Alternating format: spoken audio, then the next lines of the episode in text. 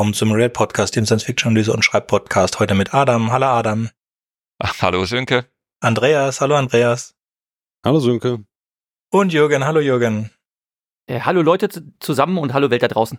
Ja, wie ihr vielleicht an dem kleinen Audioschnipsel, den ihr gerade gehört habt, vielleicht erratet habt oder am Titel der Sendung geht es heute um the Shell. Und Yay.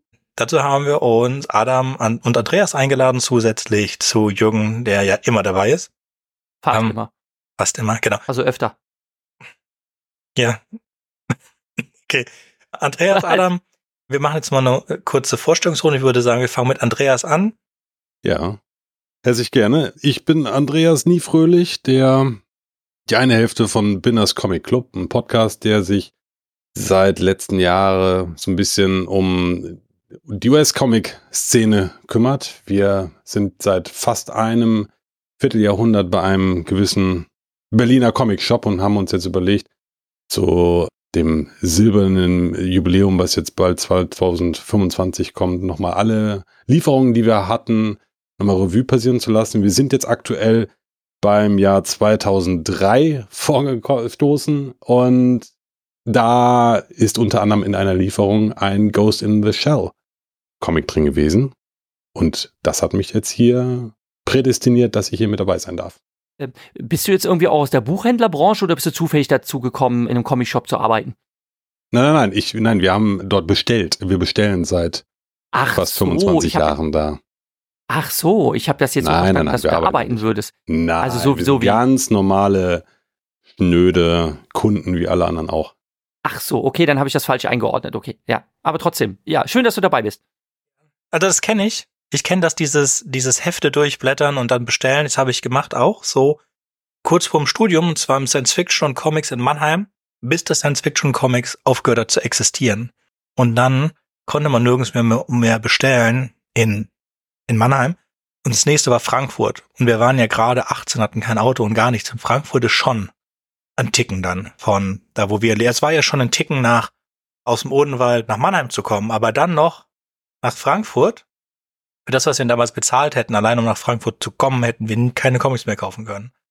Ja, dann muss man wohl oder übel damit aufhören. Aber ich habe immer noch ein paar um Dark Horse hier rumliegen. Aber bei mir hängen Erinnerungen an den Bonner Comicladen, wo ich mich damals als junger Erwachsener in der Erwachsenensektion rumgedrückt habe. Und dann schönes, schönes Kölner Comic-Antiquariat. Ja, das sind eigentlich die Comicläden, denen ich gerne gestöbert habe. Ach, dieser Geruch von Druckerschwärze. Ja, wir sind ja im Platten Emsland aufgewachsen, da ist halt gar nichts drumherum, deswegen war man von jeher auf Mailorder sozusagen angewiesen, wo wir dann Bestellungen noch rübergefaxt haben oder angerufen haben, damit wir an das Zeug rankamen und Hätte es damals Internet gegeben, hätten wir das auch machen können. Also hätten wir gewusst, dass es Internet gab.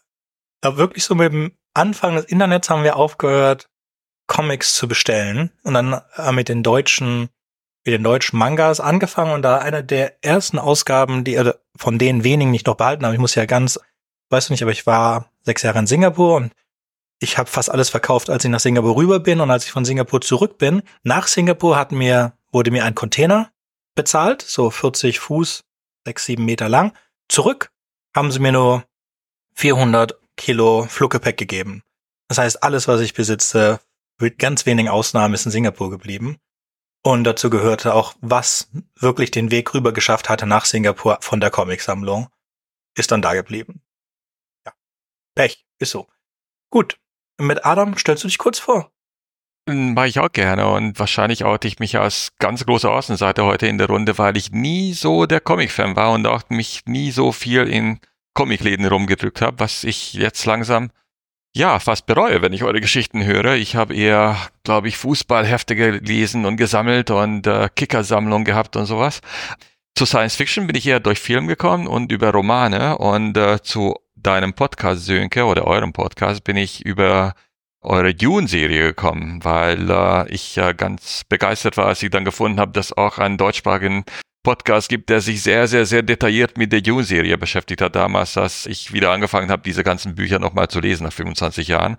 Und da fand ich es ganz gut, dass es irgendwelche Nerds da draußen gibt, die sich darüber tatsächlich unterhalten und das sehr, sehr tiefgehend tun. Ich selbst lebe in Berlin, bin Historiker und mache jetzt heute wahrscheinlich zum ungefähr achten Mal mit. Zum Beispiel über Herrscher der Zeit habe ich mitgemacht oder die Serie The Expanse, die mittlerweile auch mein zwölfjähriger Sohn sehr mag. Und das macht Spaß, irgendwie mit ihm über diese ganze Sache nochmal zu quatschen. Und heute freue ich mich über Ghost in the Shell reden zu können, wobei ich mich auch nicht so weit ins Universum reingewagt habe. Ich bin vor allem deswegen dazu gekommen, weil ich die vor allem die Bilder so unheimlich schön finde im ersten Film von 1995 und darüber wollte ich vor allem reden und über diese Welten, die sie gezeichnet haben. Finde ich ganz großartig. Mhm, Dankeschön. Kann ich dir beipflichten. Jürgen? Ach, ich soll mich auch nochmal vorstellen. Ja, also Jürgen heiße ich, hab äh, Ende der 90er einen Medienberuf erlernt, hab mir dann den Kopf gesetzt, äh, das zu unterrichten und hab in Darmstadt äh, Drucktechnik und Mediengestaltung auf Berufsschullehramt studiert, Deutsch als zweites Fach. Dann wollte es das Schicksal, dass man irgendwie für mich trotz meiner Kompetenz als Drucktechniklehrer, also ohne mit mir selbst zu kokettieren, ich bin mit Förderpreisen ausgezeichnet worden für meine Examensarbeit, nicht eine Anstellung als Drucktechniklehrer gefunden habe, sondern verdinge mich unter Volllast als Deutschlehrer an einer beruflichen Schule und habe dann allerdings über Söhnke äh, den Weg zum äh, Podcasten gefunden, äh, wo ich dann natürlich meiner Literaturlust frönen kann und ich bin sowieso schon seit vielen Jahren dem Science-Fiction-Genre verschrieben und dann ist es einfach herrlich, da mal so rumzunörden, um Adam beizupflichten, ne, was einfach toll ist. Genau. So viel zu meiner Person. Und ganz kurz zu mir.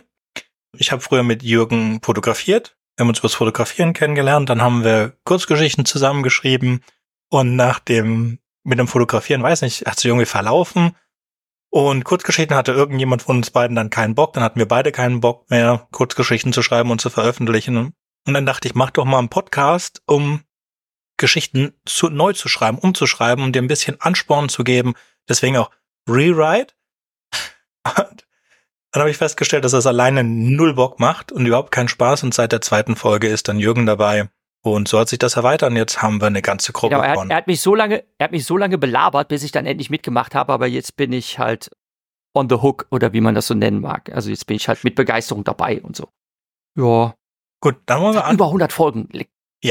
123 ist das jetzt und heute geht es um Ghost in the Shell, eines der Themen, die wir immer aufgeschoben haben, weil Ghost in the Shell ist nach Tune und Akira wohl eine der für mich meisten Influenzen, also der Filme, die meine Kindheit am, Filme, Bücher und Mangas, die meine Kindheit am meisten geprägt haben.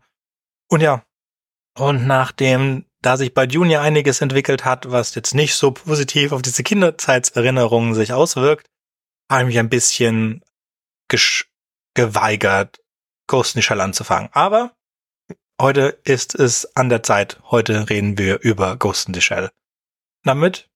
Adam wollte anfangen, uns mal die wichtigsten Charaktere und die Welt näher zu bringen, bevor wir dann versuchen, in kurzen Sprüngen durch die alle Veröffentlichungen von Ghost in Shell durchzugehen, aber wirklich nur mit ein paar Sätzen.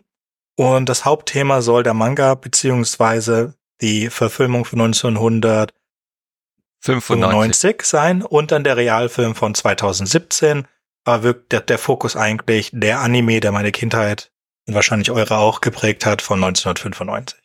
Da würde mich aber auch interessieren, wann hast du ihn zum ersten Mal gesehen? Damals schon? Also in den 90ern? Ja, ich, als allererstes habe ich Akira gesehen. Und zwar, okay, ja. Mhm. ich war der, der Nerd, den du immer gerufen hast, wenn du deinen Computer Mhm. reparieren wolltest. Auch so als 10, 11, 12-Jähriger. Ich habe in ganzen Firmen die Rechner aufgesetzt und so weiter.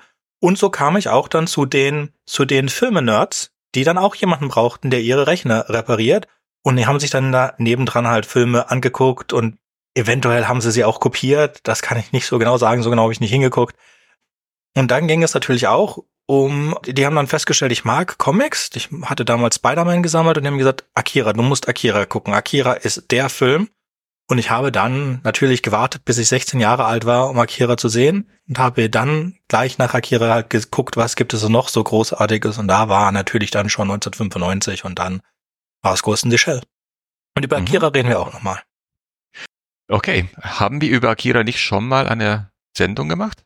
Wir hatten Mhm. sicherlich ein bisschen über Mhm. Akira geredet, auch darüber Okay. Also ich okay. Ja. ge- ge- erzählt, dass ich Akira im KDW gelesen habe, am Wochenenden, Mhm. an denen ich meinen Vater besuche.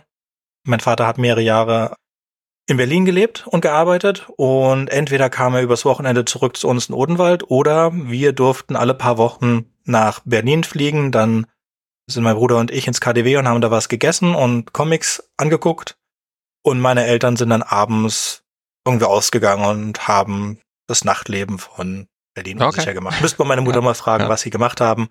Wir wissen es nicht. Alles klar. Okay, dann fange ich ein bisschen an. Und ich muss sagen, dass eine Parallele, die ich persönlich habe zwischen Akira und Ghost in the Shell, dass ich bei beiden ganz große Schwierigkeiten habe, nachdem ich die Filme angucke, zu erzählen, worum sie eigentlich gehen. Weil es mich eigentlich auch nicht so dermaßen interessiert, beziehungsweise auch bei Akira und auch bei Ghost in the Shell war ich eigentlich nicht von der Geschichte so beeindruckt, sondern von den Filmen selbst und lass mich eher berieseln. Bei Ghost in the Shell, das soll im Jahr 2029 spielen. Das ist natürlich lustig für uns, weil wir an der Schwelle von diesem Jahr sind und ist gar nicht mehr so weit entfernt. Aber damals 1995 muss das noch sehr, sehr futuristisch geklungen haben. Und so viel ich weiß, ist so, dass im Manga ist der Ort, an dem es spielt, das Japan deutlich erkennbar, aber im Film nicht. Im Film ist es ein fiktiver Ort, wo es nicht ganz klar ist, in welchem Land es spielen soll, beziehungsweise Nationalstaaten spielen auch nicht mehr so eine große Rolle. Auf der englischen Wikipedia-Seite bei dem Film heißt es, es sei ein Cyberpunk-Film-Noir-Thriller. Neo-Noir-Thriller. Und äh, das fand ich äh, ziemlich lustig, die Bezeichnung, weil da wirklich alles zusammenkommt. Also Cyberpunk, dazu komme ich gleich, welche Elemente, dann Neo-Noir, damit ist gemeint, die, die no Film-Noir-Filme aus Hollywood sind das immer irgendwelche Detektive, die Kette rauchen und sich in einer dunklen Welt von dunklen Machenschaften und Gangstern sich behaupten müssen. Und so hier ist es ähnlich. Und äh, ja, es geht um Spionage und vor allem im Mittelpunkt steht eine Truppe von einer Eliteeinheit von der Sektion 9, wobei fast alle Mitglieder dieser Eliteeinheit aus Cyborgs bestehen. Und das ist, äh, das heißt, die sind, haben irgendwelche En En- Enhancements, also bessere Muskeln, irgendwelche mechanische Körperteile, Augen und so weiter. Und bei, bei, bei vielen ist überhaupt nicht klar, wie viel ist da noch überhaupt menschlich. Und das ist ein der großen Motive dieses Films, die Zweiseitigkeit von Seele und Körper. Das heißt, wenn man vielleicht ein künstliches Gehirn hat, ist, kann es, kann man trotzdem noch ein fühlendes Wesen sein. Und äh, wo beginnt der Mensch und wo endet die Maschine? Und um diese Sachen kreist es. Und im Mittelpunkt, die Hauptperson ist eine, ist ein Cyborg mit einem weiblichen Körper oder wird, die wird weiblich gelesen, wie man heutzutage sagt, Motoko Kusanagi. Ich muss dazu sagen, dass ich den Film nochmal angeguckt habe und zwar auf Japanisch mit englischen Untertiteln. Das heißt, ich kann, kann nicht sagen, wie die auf Deutsch heißen, falls sie einen anderen Namen haben sollen. Und sie wird auch, ich weiß nicht, in Manga ist es wohl auch so, dass sie oft nackt ge gezeichnet wird und äh, ich glaube, zum zu der Atmosphäre dieses Films gehört auch so eine gewisse Erotik, weil sie ziemlich oft unbekleidet gezeigt wird, schon als sie ganz am Anfang gezeigt wird, da geht sie auch schwimmen und äh, sie hat auch einen, einen Ganzkörperanzug, äh, der sie dann unsichtbar machen kann. Und ihr Partner ist ein Mensch mit so metallenen Augen namens Batu. Und die sollen, die sind dann auf der Jagd irgendwann nach einem Programm oder Wesen namens Puppet Master, der in der Lage ist, sich sogar in die Gehirne von lebendigen Wesen. Das ist ein Computervirus, der sich dann reinhacken kann in alle Systeme und anscheinend auch in Menschen. Und vor allem ist es faszinierend an diesem Film, finde ich, ist die Welt, die sie erschaffen haben. Das heißt, es spielt in einem riesen asiatischen Megapolis und es gibt zwei, eigentlich zwei Teile in dieser Stadt. Es gibt eine vorgelagerte Insel, eine künstliche Insel, die dann die, die neue Metropole darstellt. Da sind, äh, da sind Wolkenkratzer zu sehen, die über 300 Meter hoch sind und total hochtechnologisch ist. Und diese Teile des Films werden eher so in einem Neonlicht, Blaulicht gehalten.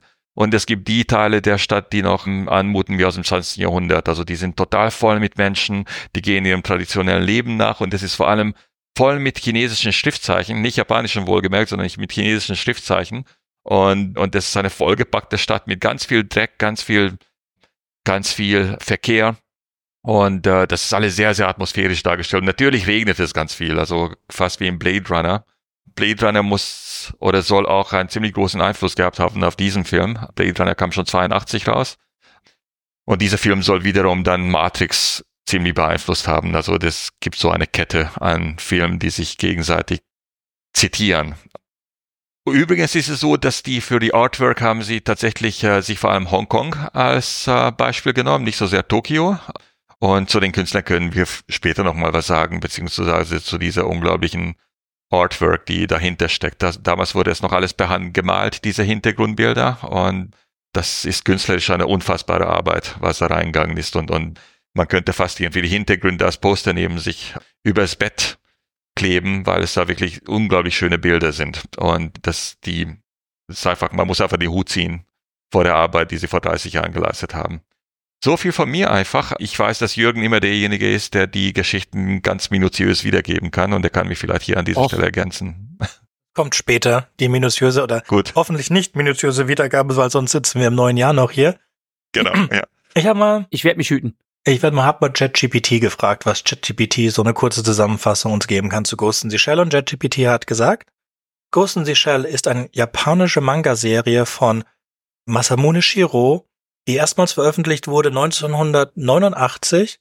Die Geschichte spielt in einem futuristischen Cyberpunk-Universum und folgt den Abenteuer von Major Motoko Kusanagi, einer hochentwickelten Cyborg-Agentin, die für Sektion 9 arbeitet, einer Spezialeinheit, die sich mit Cyberkriminellen und politischen Intrigen befasst. Die Handlung dreht sich um die Frage der Identität, Bewusstsein und Menschlichkeit in einer Welt, in der Menschen zumindest mit Maschinen verschmelzen. Motoko Kusanagi und ihr Team untersuchen komplexe Fälle von Hacking, Cyberterrorismus und künstlicher Intelligenz. Dabei stoßen sie auf die Frage über die Natur des Geistes in Klammern Ghost und die Einflüsse von Technologie auf die menschliche Existenz. Die Geschichte, die Geschichte erkundet auch politische und philosophische Themen, einschließlich der Beziehung zwischen Mensch und Maschine, der Ethik von Cybertechnologie und der Kontrolle über Information und Macht. Ghost in the Shell wurde nur wurde nicht nur als eine Manga-Serie adaptiert, sondern auch erfolgreich als Anime-Film 1995 mit mehreren Fortsetzungen, Ableger, die davon inspiriert wurden. Es gibt auch eine Realverfilmung aus dem Jahr 2017, die allerdings kontrovers diskutiert wurde. ChatGPT, that's perfect, ja.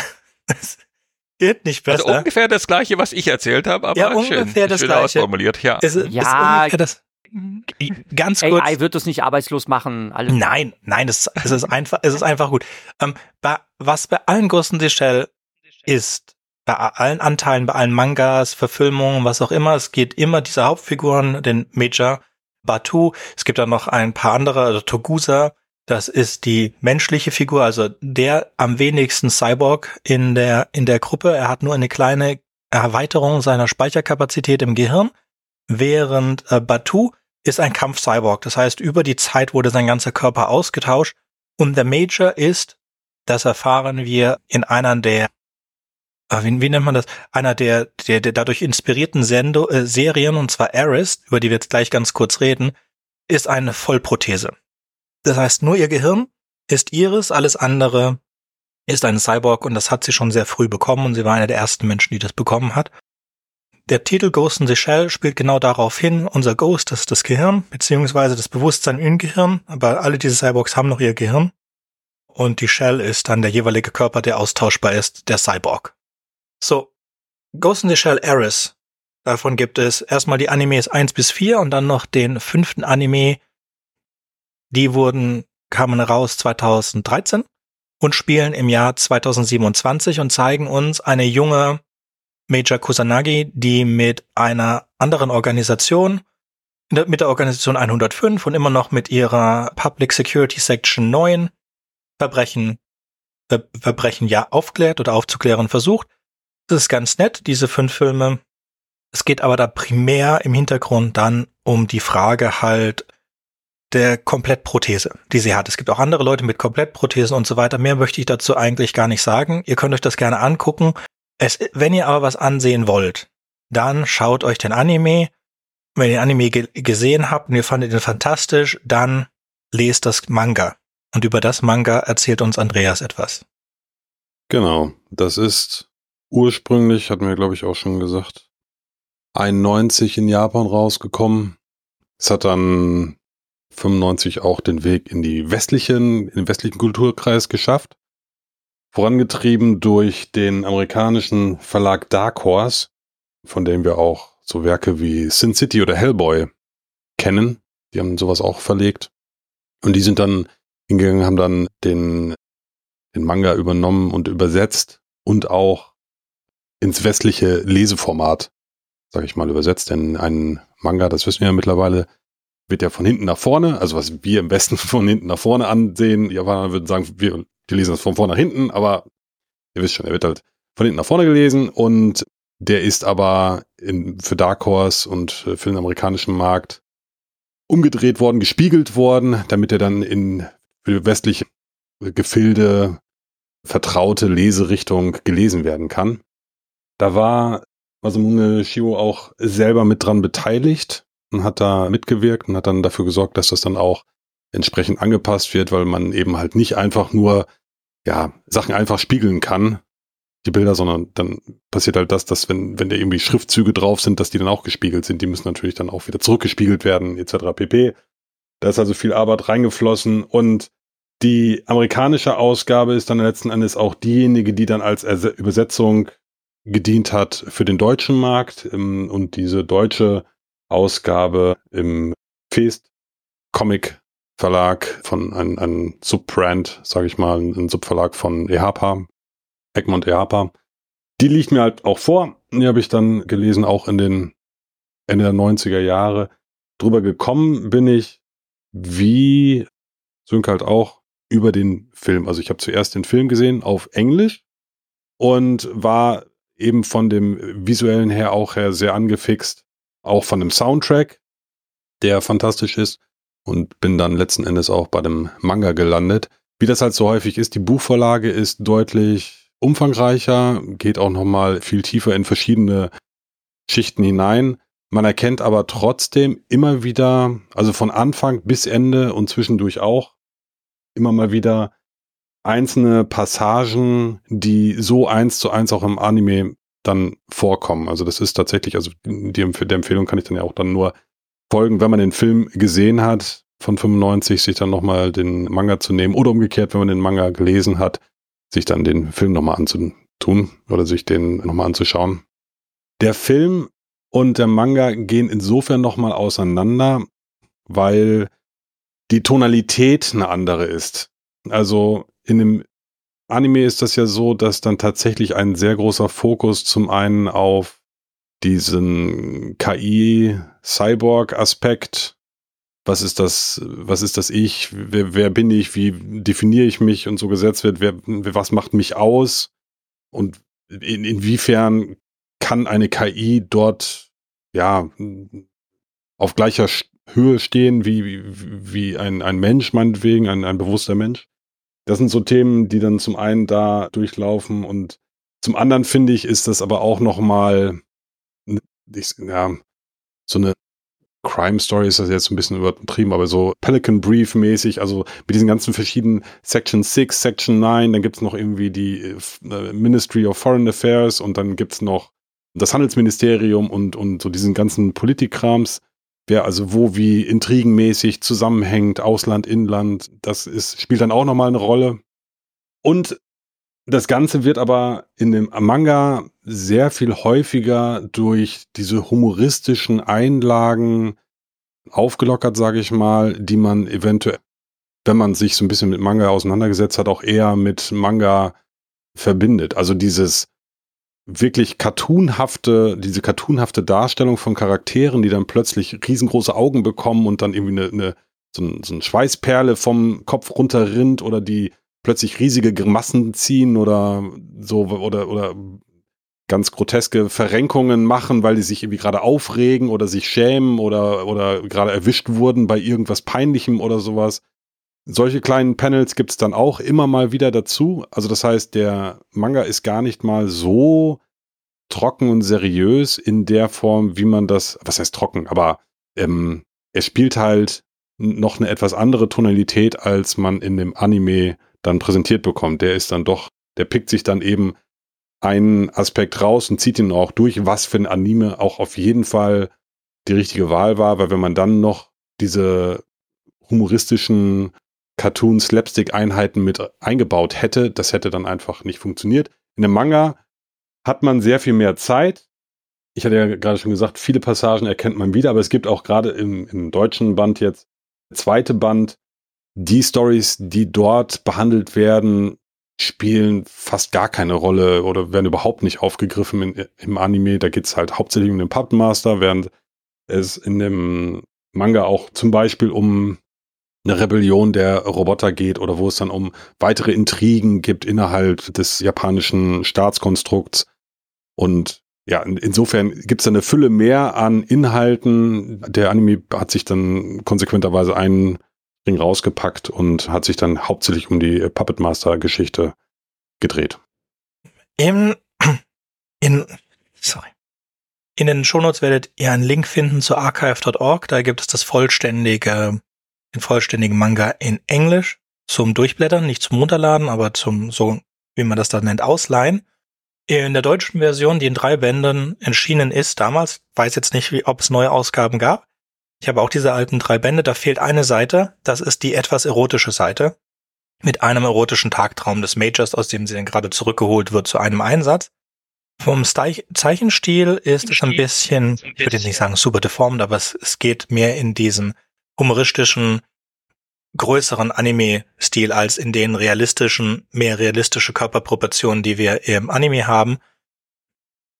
Wobei ich beim Durchblättern festgestellt habe, dass Masamune Shiro sich schon da unglaublich viel Mühe mit den Hintergrundbildern gemacht hat.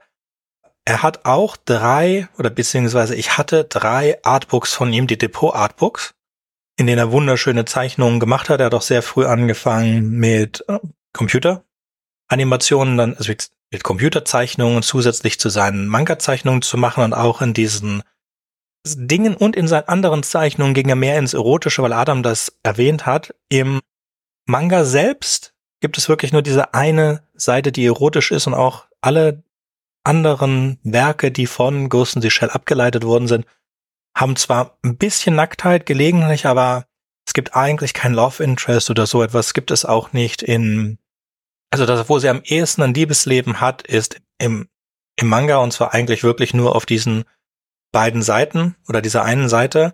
Ich weiß jetzt nicht, du kennst die ja, anderen. Da muss da ich, da muss ich gerade noch ein bisschen widersprechen, mhm. weil es weiter hinten noch einen Typen gibt, mit dem sie in einer mehrmonatigen Beziehung ist aus der Section One. Mhm. Der, also man kriegt dann mit, dass die dann irgendwie zusammen sind und dann ergibt sich eine Situation, wo Section 9 dann hingerufen wird und Section 1 auch, ohne dass sie voneinander wissen und dann stehen sie plötzlich beruflich hm. sich ich daran, point blank sozusagen im, im, im Angesicht und an irgendeiner Stelle sagt, glaube ich, Bateau auch von wegen, ja, Major, mit dem sind sie jetzt ja auch schon irgendwie ein paar Monate zusammen. Und dann sie so, ja, ja, hm. also es scheint da auch irgendwie Angesetze von Beziehungen zu geben. Da wird aber nicht irgendwie erotisch drauf eingegangen, was sie da hm? jetzt in ihrem Bett zu treiben. Gut.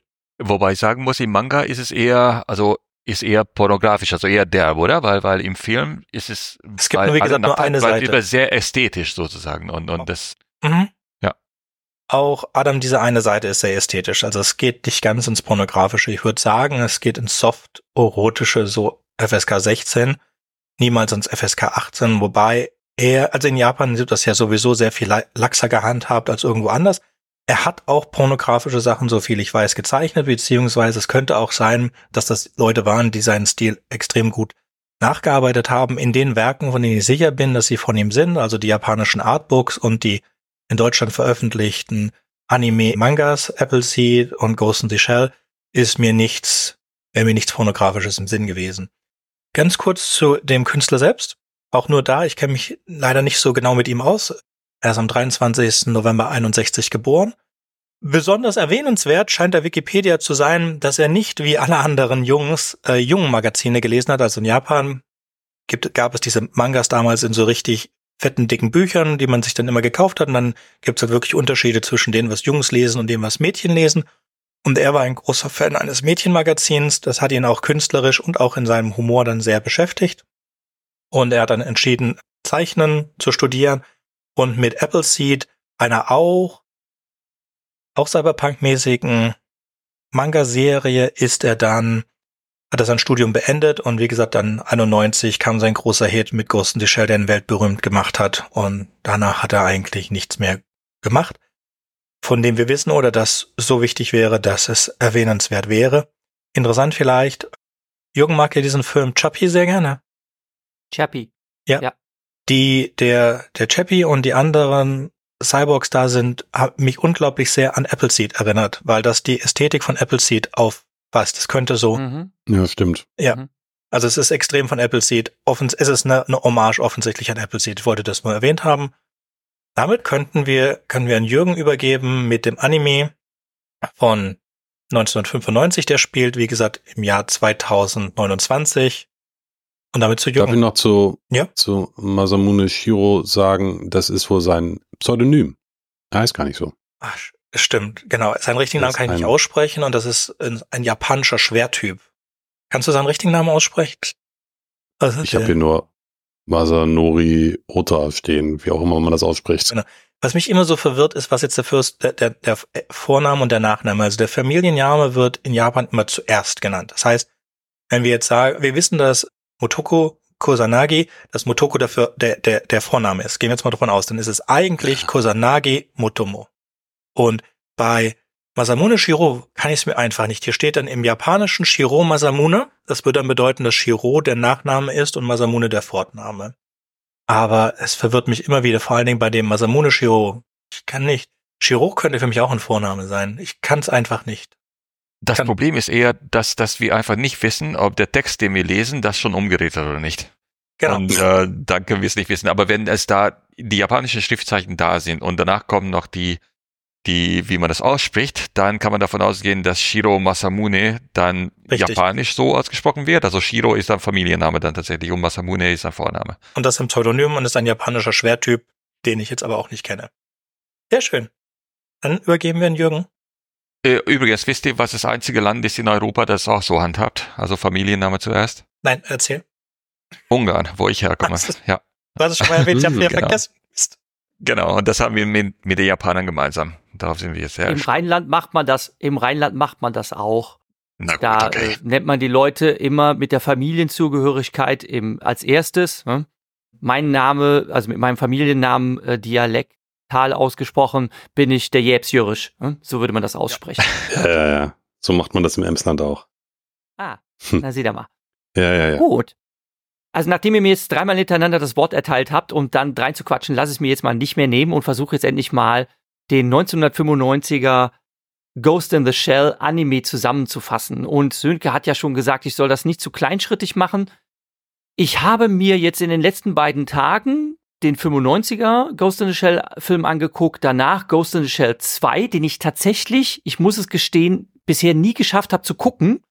Und jetzt hat das sehr gut gepasst, dass ich das am Stück hintereinander geschaut habe, um mir dann nochmal den 2017er Real-Film anzuschauen. Das habe ich heute gemacht, denn heute, am 14. Dezember, wo wir diese Episode hier aufzeichnen, war er noch auf Netflix zu sehen. Ab morgen wird er nicht mehr verfügbar sein. Habe ich da aber Glück gehabt. Fangen wir mit dem 1995er Film halt mal an. Es wurde schon einiges vorgegriffen, worum es da geht. Es wurde auch schon einiges verraten, was die Abweichung von der Manga-Vorlage betrifft. Die Hauptfigur ist halt Motoko Kusanagi, eine Cyborg-Polizistin, kann man mal sagen, die einer Spezialeinheit angehört. Das Ganze spielt in Newport City in Japan, aber die Städteansichten, die man da sieht, sind tatsächlich eher von Hongkong inspiriert. Also es ist so ein Mischmasch zwischen chinesisch, chinesischer und japanischer Kultur. Und was den Film so bestechend macht, ist tatsächlich eben diese tollen Bilder, diese Städteansichten, auch der Pace, diese geradezu äh, hypnotisch wirkende Musik, wozu ich dann nachher auch noch was sagen möchte. Aber worum geht's eigentlich? Wir haben eine Spezialeinheit, eben diese äh, Sektion 9, die größtenteils aus kybernetisch aufgerüsteten äh, Personen besteht und die versuchen, einem Hacker namens Puppet Master auf die Spur zu kommen. Dieser scheint es irgendwie äh, zu schaffen, über das Internet andere Leute zu hacken. Also wir haben halt diese voll kybernetisch aufgerüsteten Menschen, bis hin dazu gehend, dass sie ein kaum noch menschliche Teile anhaben, innehaben, außer ein ja, fleischliches Gehirn. Und diese Leute sind hackbar. Und das kommt in dem Film halt auch vor, dass Leute mit implantierten Erinnerungen irgendwelche Ziele verfolgen, kriminalisiert werden, um sich danach an nichts mehr zu erinnern. Und das Problem ist bei der gesamten Handlung, dass man sie eigentlich nur dann versteht, wenn man den Dialogen folgt. Die Szenen an sich sind wenig selbsterklärend. Ich habe mir jetzt den Film, glaube ich, schon zum vierten oder fünften Mal angeguckt und ich kann beim besten Willen die allererste Szene nicht verstehen. Und auch in der Wikipedia wird es eben da erklärt, warum Motoko einen VIP assassiniert. Also sie begeht da quasi einen Auftragsmord und das kann ich irgendwie gar nicht verstehen, denn eigentlich soll sie ja für eine Polizeieinheit arbeiten. Hm? Und da geht es wohl eigentlich darum, dass sie ja einen Überlauf verhindern will, also ein Überläufer, dass irgendein Programmierer irgend zu so einer feindlichen Gruppierung überlaufen soll. Das erklärt sich im Film aber überhaupt nicht. Ich habe es mir wirklich mehrmals angeschaut und man kapiert es einfach nicht, beim besten Willen nicht. Hm? Und viele andere Dinge, erklären sich eigentlich auch kaum an Handlung, sondern der Film besticht eigentlich durch die Aneinanderreihung von Szenen und den groben Plot, dass man halt versteht, dass man diesen Puppet Master habhaft werden will, wo dann am Ende herauskommt, dass dieser gar kein Hacker ist, sondern ein künstlich entstandenes Bewusstsein, entstanden durch eine Konkurrenzeinheit der Section 6. Wie gesagt, Kusanagi arbeitet für die Section 9 und dieser Puppet Master, dieses künstliche Bewusstsein ist gefangen in einem Körper und bittet um, in einen weiblichen Körper und bittet um politisches Asyl und wird dann allerdings von der Section 6 wieder zurückgeholt, denn eigentlich ist das so ein fehlgelaufenes, ja, Experiment. Und das war eigentlich gar nicht geplant, dass das Ding ein eigenes Bewusstsein ent entwickelt und Kusanaki geht dem Ganzen nach und schafft dann am Ende mit diesem Puppet Master zu verschmelzen und ein neues Tochterbewusstsein zu entwickeln. So endet der Film, dass Motoko einen neuen Körper innewohnt. Ihr Alter ist zerstört worden und hat dann eher so einen ja, äh, Kinder-Teenager-Körper und sagt dann auch zu ihrem Kompagnon Bateau, ja, also hier der Ghost in diesem Körper ist weder Kusanaki noch der Puppet Master, sondern etwas Neues. Und sie geht dann hinaus und denkt, ja, wohin gehen wir denn jetzt? Es gibt so viele ungeernte Möglichkeiten. Und der zweite Film schließt dann daran an, dass Kusanagi halt verschwunden ist und Bateau eigentlich erstmal die Hauptfigur. Äh, ähm, wir haben eine Weile, einer Mordserie bevor wir zum zweiten. Es passiert ja, einiges genau. noch, bevor wir dahin kommen. Genau, genau. Komme ich dann, komme ich dann später zu. Ich möchte eigentlich weniger auf die Handlung eingehen, die zum Teil halt wirklich, äh, man kann sich den Film mehrmals ansehen, wirklich schwer zu verstehen ist, äh, als einfach zu sagen, dass der Film wegen seines Pace halt sehr bestechend ist, der zum Teil sehr, sehr langsam ist. Also es gibt sehr, sehr langgezogene, sehr melancholische Szenen, die ganz fantastisch komponiert sind mit den Bildern. Man hat ein damals neues, ja, Bildentwicklungsverfahren angewendet. Es ist eine Mischung aus handgezeichneten Szenen, allerdings auch zum Teil aus computergenerierten Szenen. Und demzufolge sind das zum Teil halt wirklich gezeichnet anmutende 3D-Landschaften, die aber aus wirklich äh, gerenderten Objekten bestehen, sodass zum Beispiel die Ausleuchtung der Szenen tatsächlich so auf heute natürlich ein alter Hut 3D-Grafiken beruht und was dem Ganzen eine unglaubliche Plastizität verle verleiht, dass wir eben sowas haben wie Tiefenunschärfe. Wir sehen dann halt auch, dass die Kamera einfach mal draufhält auf so eine auf so, äh, so einen verdreckten Kanal, wo dann die Regentropfen langsam runterrieseln und man sieht da so äh, leere Cola-Dosen und so weiter rumschwimmen und das Ganze eben von dieser tollen Musik äh, begleitet. Die, die Stadt ist regelrecht verkrebst von Leuch Leuchtreklamen und ja, durch diese melancholischen Landschaften sieht man halt Motoko auch gelegentlich einfach ohne irgendwelche Dialoge umherschlendern und sie lässt halt die Stadt auf sich wirken. Und das Ganze wird dann eben vermischt mit zum Teil sehr krassen, sehr blutigen Action-Szenen, die im 2017er Film, 17er Film deutlich entschärft sind. Und die Musik, komponiert von Kenji Kawai, der bei allen drei großen Filmen mitgewirkt hat. Dazu mal ein paar Informationen. Der Gesang, den wir hören, äh, ist ein äh, altjapanisches Hochzeitslied und es ist allerdings inspiriert durch bulgarische Folkloremusik und eigentlich sollte das auch ein bulgarischer Chor sein, der das singt, aber man hat sich dann doch für ein japanisches Ensemble entschieden. Das Ganze ist mit Taiko Drums instrumentiert und wirklich absolut fantastisch. Und als ich weiß doch, als ich damals in den 2017er Film reingegangen bin, habe ich mir wirklich große Gedanken darum gemacht, ob der Film atmosphärisch auch das gleiche trägt wie der Anima, Anime von damals, aber sie haben das gut gemacht, indem sie einfach den gleichen Komponisten beauftragt haben. Der ist sich dann selbst treu geblieben.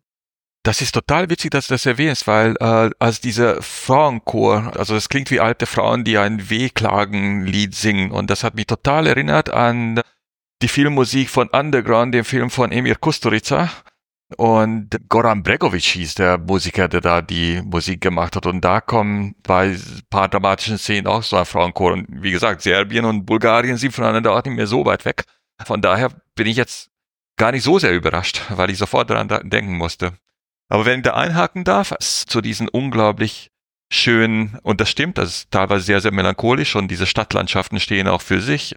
Es gibt auch ein sehr, sehr schönes Buch, das ich allen empfehlen kann. Es gibt nämlich einen Deutschen namens Stefan Riekeles, der sich einfach wahrscheinlich zur Lebensaufgabe gemacht hat, diese Filme Akira, Betlabor 1 und 2 und uh, Ghost in the Shell, einfach die Künstler, hin, die dahinter stecken, ja, nochmal aus der Versenkung zu holen und einfach ihre Bilder aus der Versenkung zu holen, weil teilweise ist es in diesem Studio so, dass die Hintergrundbilder gemacht worden sind, aber gar nicht so sehr als Kunstwerke wahrgenommen wurden und die sind irgendwo entweder sofort weggeschmissen worden oder lagern in irgendwelchen Lagerhallen. Und dieser Mensch, dieser Stefan Riekeles, hat dann vor ein paar Jahren schon eine Ausstellung gemacht über Architektur in diesen Anime-Filmen. Und der hat einfach diese Hintergrundbilder genommen und daraus ist ein sehr, sehr schöner Katalog entstanden, namens Anime Architecture, das müssen wir dann in die Show Notes packen. Und vor einem Jahr hatte ich das Glück, in Berlin eine Ausstellung zu sehen, wo es ausschließlich um Akira ging. Und da waren wirklich diese Originalbilder zu sehen, die teilweise auf Papier entstanden sind und teilweise auf uh, so einem Zellophan, also äh, wo man, wo man diese durchsichtigen Filme sozusagen aufeinanderlegen kann, womit diese 3D-Effekte dann entstehen, wenn man die Hintergrundbilder übereinander dann herzieht.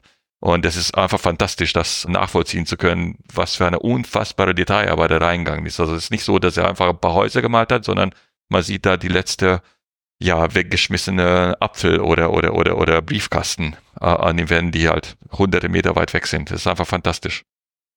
Mhm. Ich habe mir aufgeschrieben, ich habe fast so viele Versionen von Ghost in the Shell auf DVD wie von Dune. Und ich konnte jetzt nicht alle finden, beziehungsweise ich konnte die englische nicht finden. Ich habe eine australische DVD von, ich glaube Australien und Europa hatten dieselbe DVD-Code, deswegen die Amerikaner US und hatte einen anderen DVD-Code als wir, bla bla bla. Und deswegen hatte ich, haben, sind dann nach Deutschland halt auch viele Sachen aus Australien gekommen. Und die finde ich aber nicht und deswegen musste ich mich mit der deutschen Synchro beschäftigen, begnügen. Mhm. Und hat sich jemand von euch die deutsche Synchro angehört? Von der aktuellen Nein. Version? Nee, das habe ich mir nicht angetan. Okay, gut. Wenn man das nämlich macht, dann und die Augen zumacht, dann ist man in Stargate, weil die komplette Besatzung von Stargate, also die Leute, die die Synchronsprecher von Stargate waren, sind auch die kompletten Synchronsprecher von der Ghost in the Shell Version, die aktuelle. Das konnte ich nicht ertragen. Dann bin ich zurückgegangen zu der ältesten, zu der originalen und es gab ja einen Grund, warum sie die mit den Leuten von Stargate nochmal neu gedubbt haben.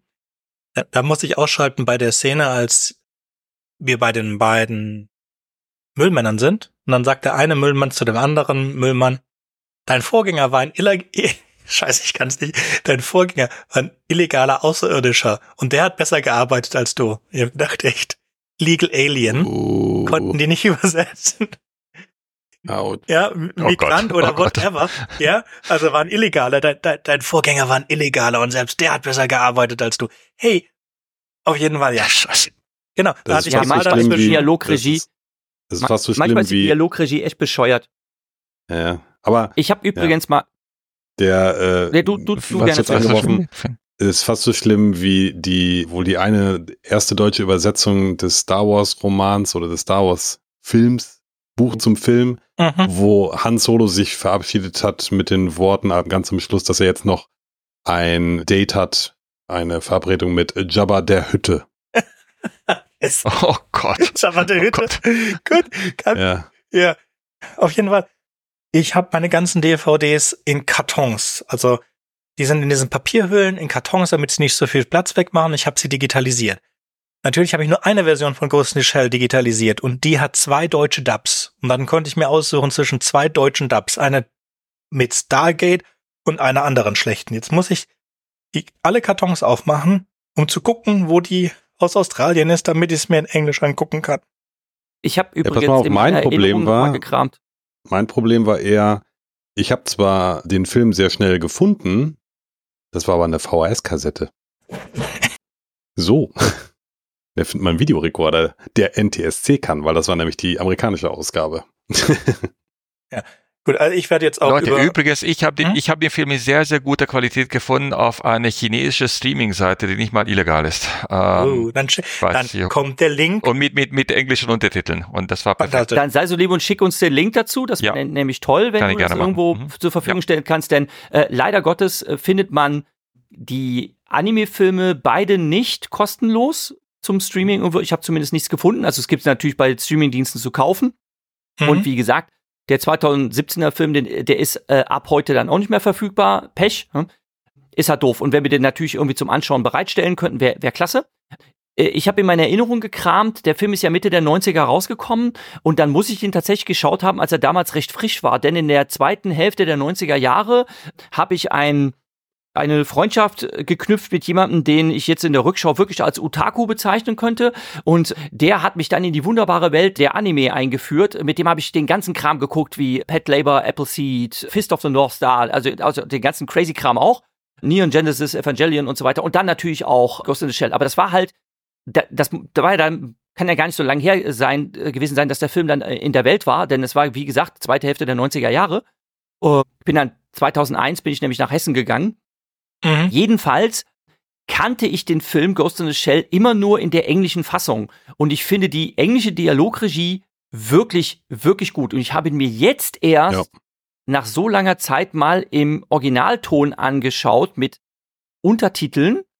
Also ich mache das halt, Sönke sagt ja, er kommt damit nicht klar mit Untertitel lesen. Ich, ich, mich hat's halt neugierig gemacht, was für ein Vibe hat der Film, wenn ich ihn jetzt tatsächlich mal in der Originalstimme höre. Und ich muss sagen, wenn man das so oft auf Englisch sich gegeben hat, gefällt er mir auf Englisch tatsächlich besser. Äh, aber auf Deutsch könnte ich wahrscheinlich nicht ertragen. Ich hatte es halt damals, habe ich noch nicht alles auf Englisch geguckt und ich habe ihn zwar auf Englisch, wie gesagt, ich muss ihn aber suchen. Was ich noch sagen wollte, der Regisseur hat auch Pet Labor 2 gemacht und er hat auch Jinro gemacht, die Wolfsbrigade. Das ist der Film mit den total gepanzerten Typen und diesen Rotkäppchen. Den kapiere ich nicht. Also the Shell finde ich nachvollziehbar. Ich weiß nicht, kann sein, dass ich mich einfach zu doll damit beschäftigt habe über all die Jahre und vergessen habe, dass, er auch schwierig ist. Was alle anderen Ghost in the Shell Sachen, muss ich sagen, sind schwieriger zu verstehen als der Anime selbst. Es liegt aber wirklich an den Machern von dem Zeug, dass die immer eine philosophische Message haben. Die möchte ich auch wenigstens diese philosophische Message, möchte ich zu jedem von diesen Dingern sagen, sofern, sie, sofern ich sie kurz herausfinden das- konnte. Ja. Ist auch okay.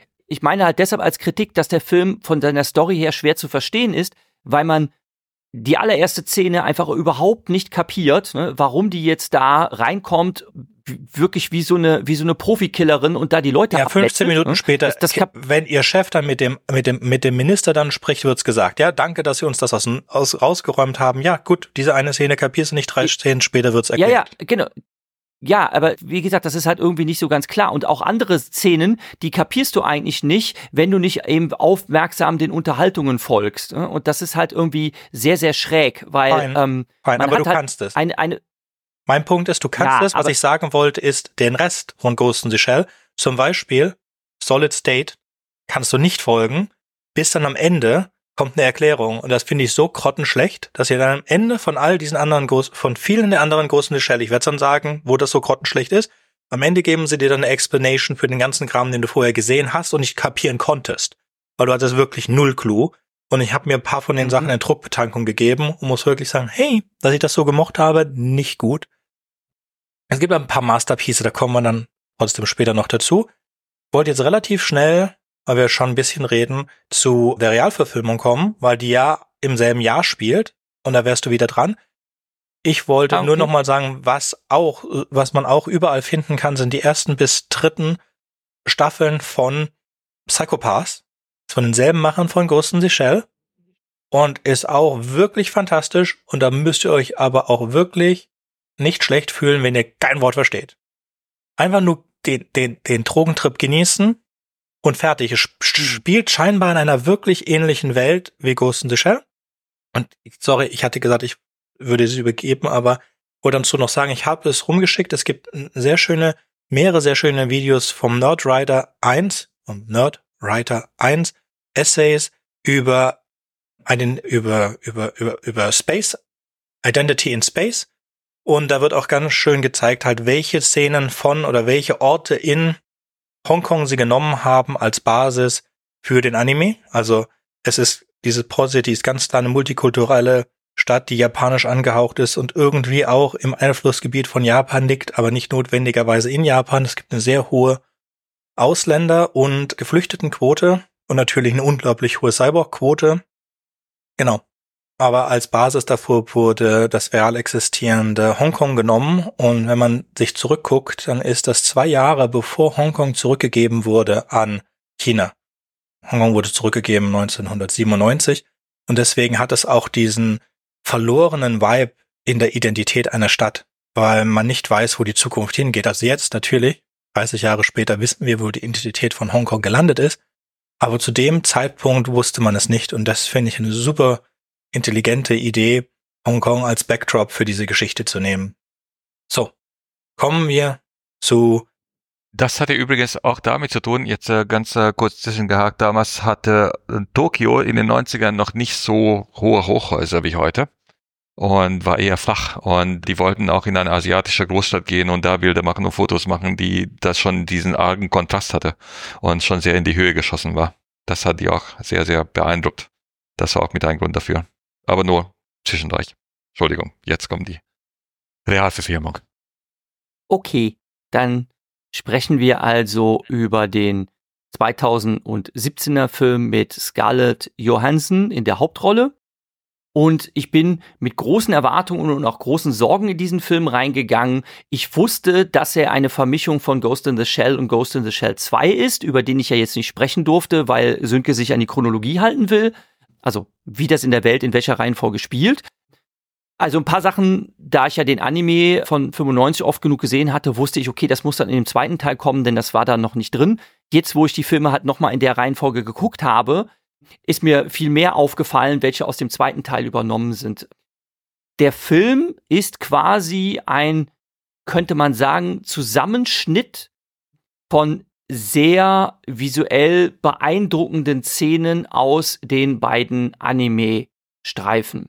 Man hat die Story ein bisschen abgeändert, wozu ich sage, dass ich das okay finde.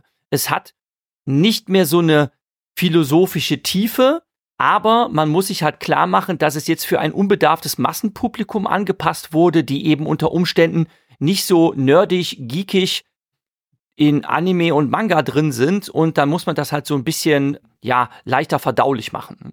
Und es geht halt auch wieder um die Hauptfigur, also um den auch einfach kurz als Major bezeichneten Cyborg äh, Motoko Kusanagi.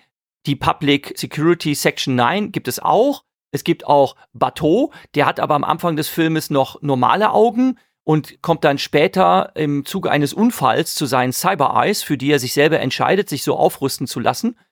Fand ich eine interessante Ergänzung. Ich weiß nicht, ob das in irgendeiner der Serien kommt. Es gibt ja so eine Prequel-Serie, wenn ich das richtig verstanden habe.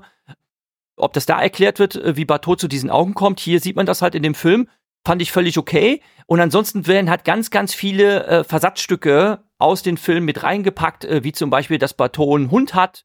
Das ist dann, glaube ich, auch ein Basset oder ein Beagle. Äh? Also es ist sogar die gleiche Hunderasse.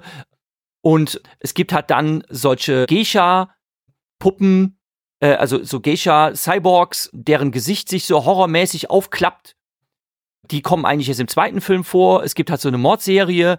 Nur hier ist es eben so, dass der äh, Puppet Master nicht ein künstlich entstandenes Bewusstsein ist, das dann versucht, Autonomie zu erlangen, sondern hier kommt halt eben raus, dass Motoko Kusanagi ja das erste erfolgreich geglückte Experiment gewesen ist, einen Menschen voll zu vercybern.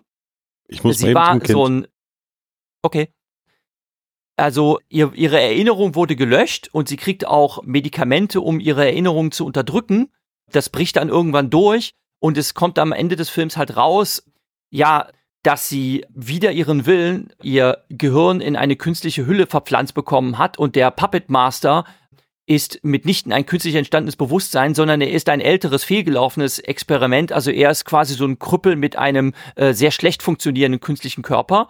Und ja, am Ende ja, löst sich das halt eben der, der Gestalt auf, dass das böse, böse Unternehmen, was dieses Vercybern äh, illegalerweise vorgenommen hat, äh, zur Schrecke gebracht hat, der böse, böse Konzernchef wird am Ende hingerichtet von der von Motokos Vorgesetzten, der von der äh, coolen Socke Beat Takeshi Kitano gespielt wird.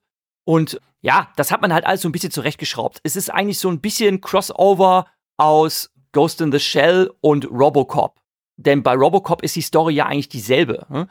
Dass jemand zu so einem Cyberpolizisten gemacht wird und dass das eigentlich wieder sein Willen geschehen ist und dass er dann halt ja zu seiner alten, noch rein menschlichen Identität zurückfindet. Mhm. Man könnte jetzt dem Ganzen vorwerfen, dass es ein bisschen weichgespült ist. Ich finde es okay. Ich habe ein bisschen gewühlt. Im Internet wird sehr, sehr viel Bashing betrieben. Ich habe dann aber trotzdem mal ein vergleichendes YouTube-Video gefunden, was auch in die Show Notes gekommen ist, mhm. wo nicht einfach der 2017er Film total verrissen wird, sondern wo dann einfach auch mal in verschiedenen Aspekten gegenübergestellt wird, wie ist die, wie ist das Character Design, wie ist das Set Design, äh, wie ist der Pace des Films und sonst irgendwie was. Da werden verschiedene Aspekte abgeklopft und da kommt der 2017er Film gar nicht so schlecht weg. Ich fand das auch, muss ich sagen, fair. Ne? Ich finde, man muss den nicht so komplett verreißen. Hm, und ich ähm, bin da was nicht gerne gesagt Meinung. wird. Aber ja, was zum Beispiel gerne noch. gesagt wird zum Whitewashing, ja, was gerne gesagt wird zum Whitewashing, das finde ich einfach total nervig. Ne?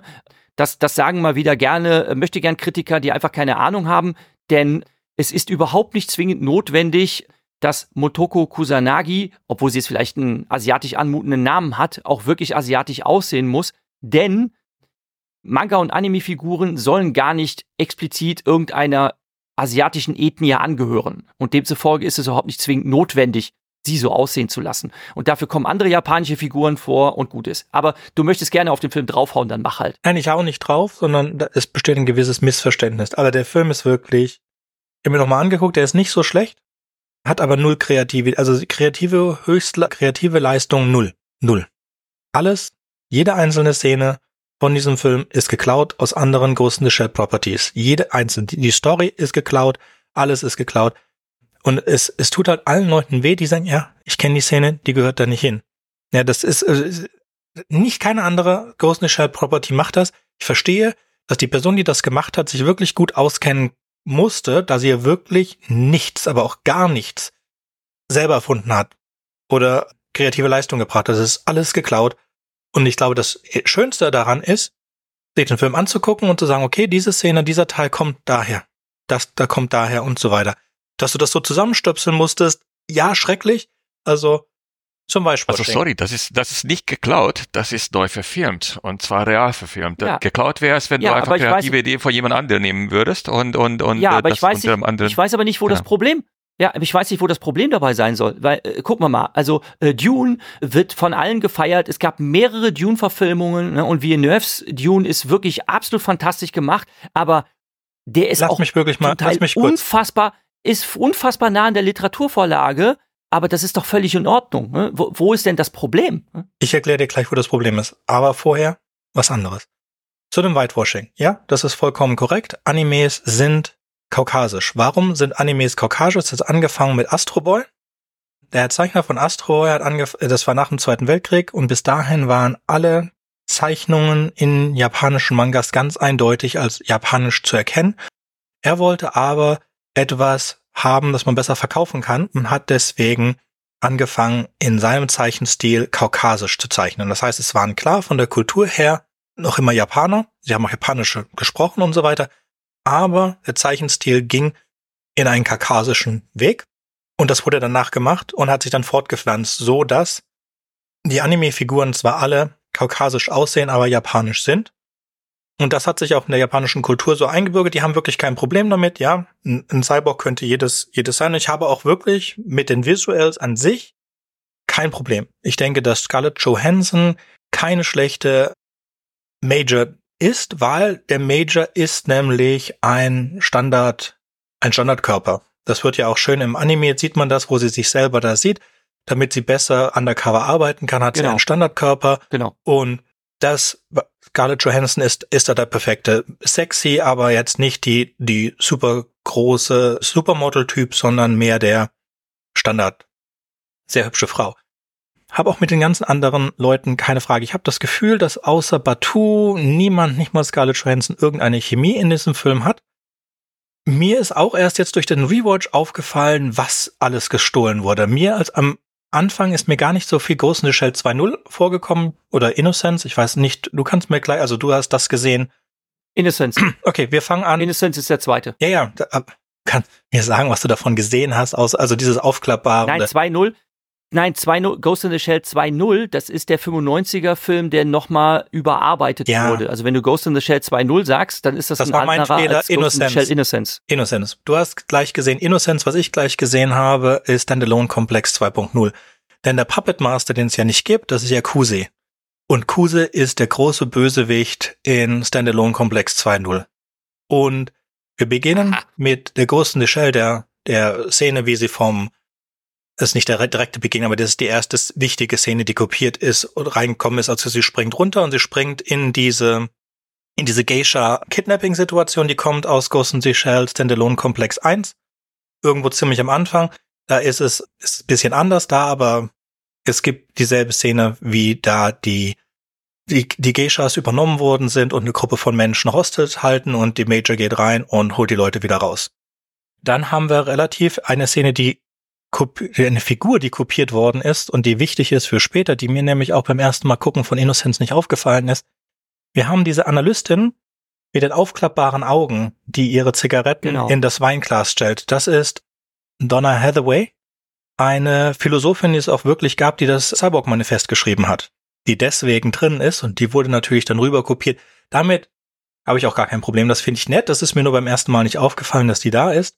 Wir haben die Tauchsequenz. Ja, wirklich komischen Situation ist die Geschichte, ist die Geschichte von Eris, also von den ersten Anime, die wir ganz am Anfang gemacht haben.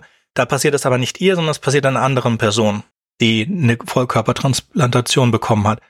Was mir jetzt beim Englischen aufgefallen ist, ich weiß nicht, ob dir das aufgefallen ist, Major Kusanagi ist nicht Major Kusanagi, sondern sie ist Mary Killian. Immer wenn sie irgendeinen Zugriff auf irgendetwas erlauben muss, wird sie nach ihrem Namen gefragt. Sie wird von allen anderen Personen nur The Major genannt. Und wenn sie Zugriff Mhm. auf ihr, dann sagt sie, mein Name ist äh, Mary Killian und ich habe das approved. Dann am Ende wird herausgefunden, wenn sie dann ihr, dass sie wirklich Kusanagi ist. Ja, und die Tochter einer Einwanderin und die war ein bisschen rebellisch und Mhm. so weiter. Dieses Einwander, rebellisch und dass die Regierung die Einwanderer unterdrückt und so weiter, das ist Kuse. Kuse ist jemand, der versucht, sich für die Einwanderer stark zu machen und da der Rebellenführer ist. Das ist Ghost in the Shell Standalone Komplex 2. Mhm. Wie gesagt, if, if ein bisschen mehr Eigenleistung und ein bisschen weniger Sachen sich zusammenklauen aus anderen Sa ja, oder kopieren oder Hommage. Ich finde es, ich fand die Idee mit Mary Killian und dann am Ende Kusanagi war, ist okay, ist ganz okay. Ich hätte, warum Kuse? Warum nimmst du Kuse oder den, äh, den, den Puppet Master rein, außer Name-Dropping zu machen? Es bringt sonst gar nichts. Du vernichtest nur diese Charaktere, die Leuten irgendwas bedeuten und dass, der, die, dass du deinen ganzen Hass der Leute entgegenbekommst, ist sowas von nachvollziehbar. Da Donna Hathaway, das Cameo zu übernehmen aus Innocence, finde ich, ist, ist positiv. Und dann diese böse Kooperation, das zu, zu veramerikanisieren, ist ja nicht meins.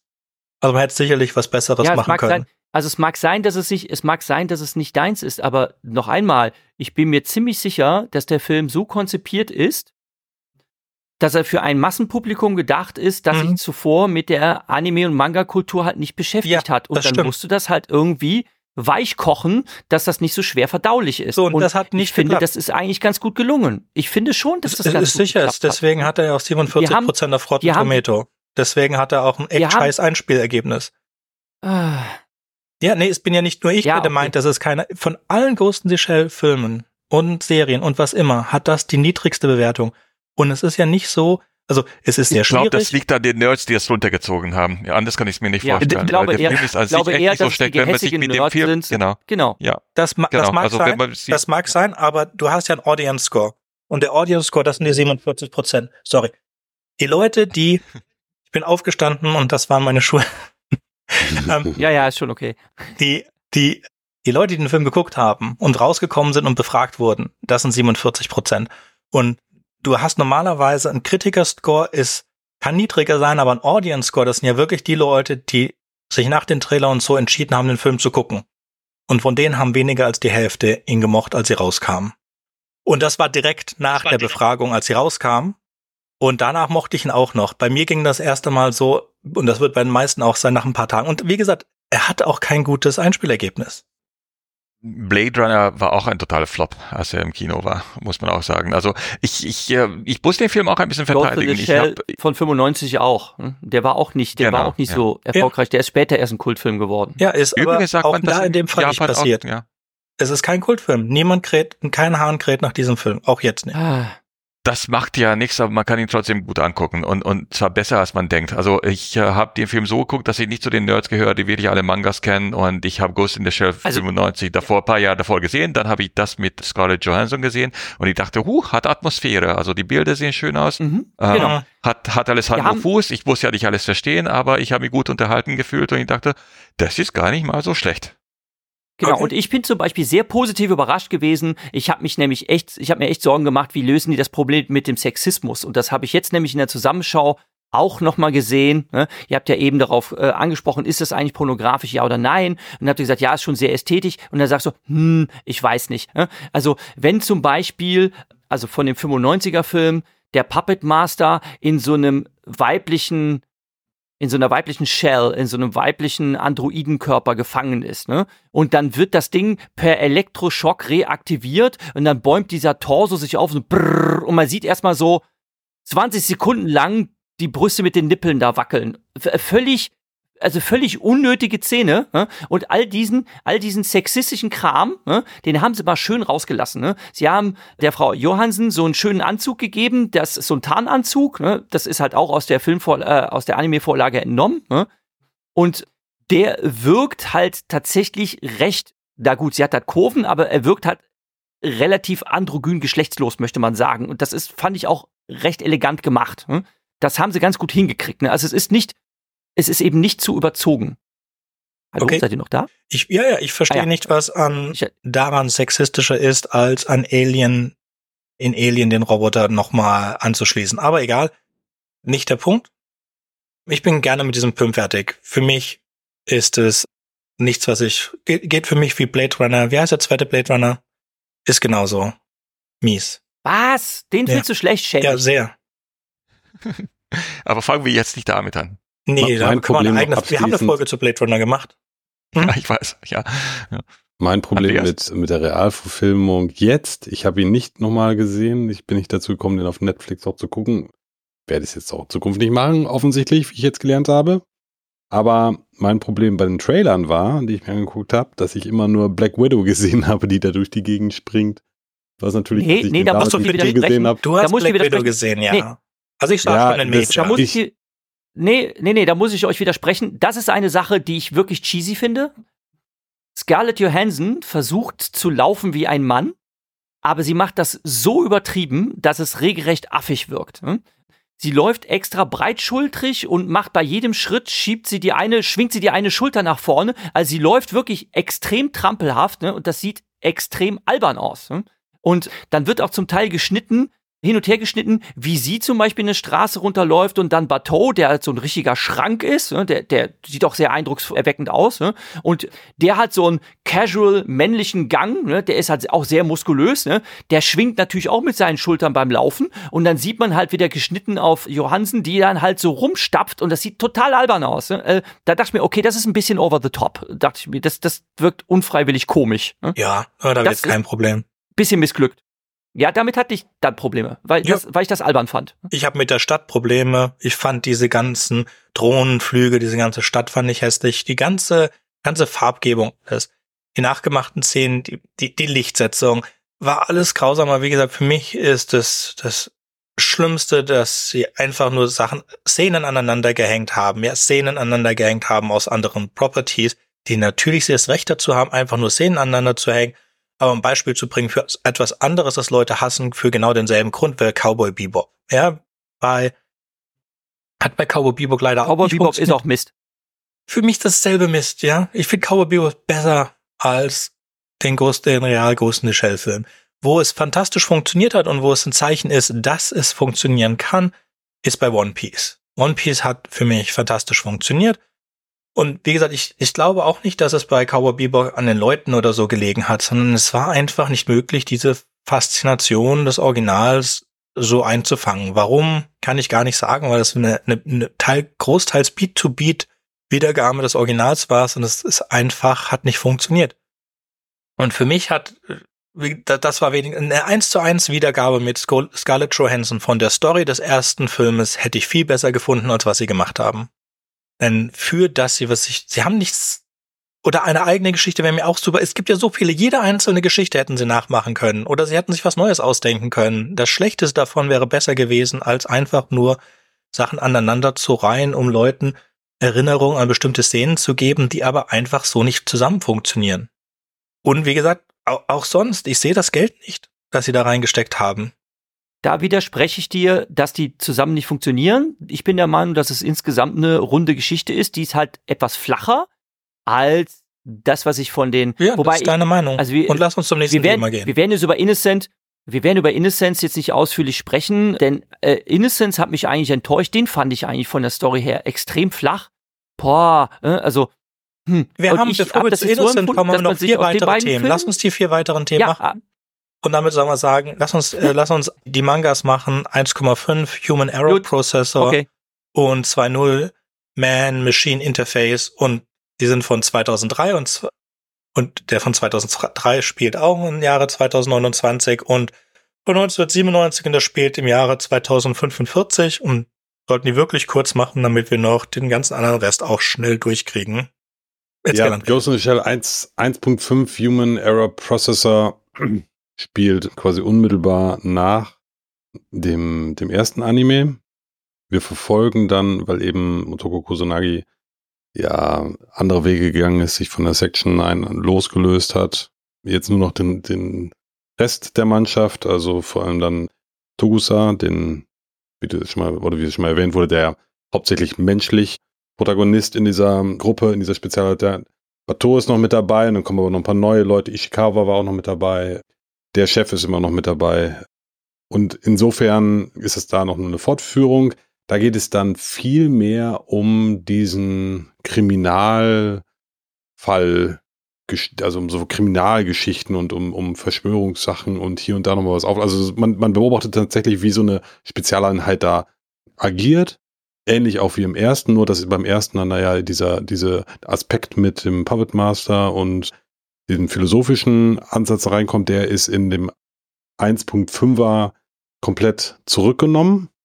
Da taucht die Motoko Kusanagi auch nur einmal in einer Geschichte von den, ich weiß nicht, fünf, sechs, sieben Teilgeschichten, taucht sie auch nur einmal kurz auf, als quasi als Randfigur. Ähm, Da kreuzen sich dann deren Wege, weil die Spezialeinheit einen Fall betreut, der eine Person, die eine Person beinhaltet, die auch Motoko Kusanagi sucht, sage ich mal. Da kreuzen sich deren Wege, aber es hat jetzt irgendwie nichts da irgendwie mit großartig zu tun. Es gibt eine, ja, schöne, ja, was heißt schöne Szene, aber so eine Szene, wo so ein, so ein Insekten-Roboter-Tank-Viech wieder auftaucht, der einen Kusanagi und Bato dann angreift, also den Major, ne, ehemals Major und Bato dann angreift und wo die den dann versuchen, dem Herr zu werden und sie springt dann oben drauf, versucht dann wieder den Deckel abzureißen, reißt sich dabei wieder, also dieses Mal beide Arme ab, statt nur einem wie im Anime, also mehr oder minder so ein 1 zu 1 Zitat dessen, was in dem Film gelaufen ist.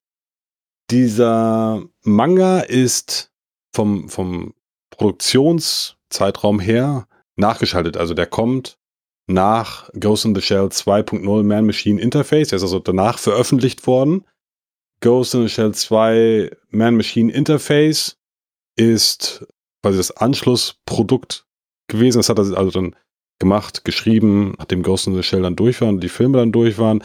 Und der beobachtet oder verfolgt dann eines der, ich sag mal, Kinder oder Produkte, sage ich mal, aus diesem, aus dieser Vereinigung des Puppet Masters und des Majors aus Ghost in the Shell.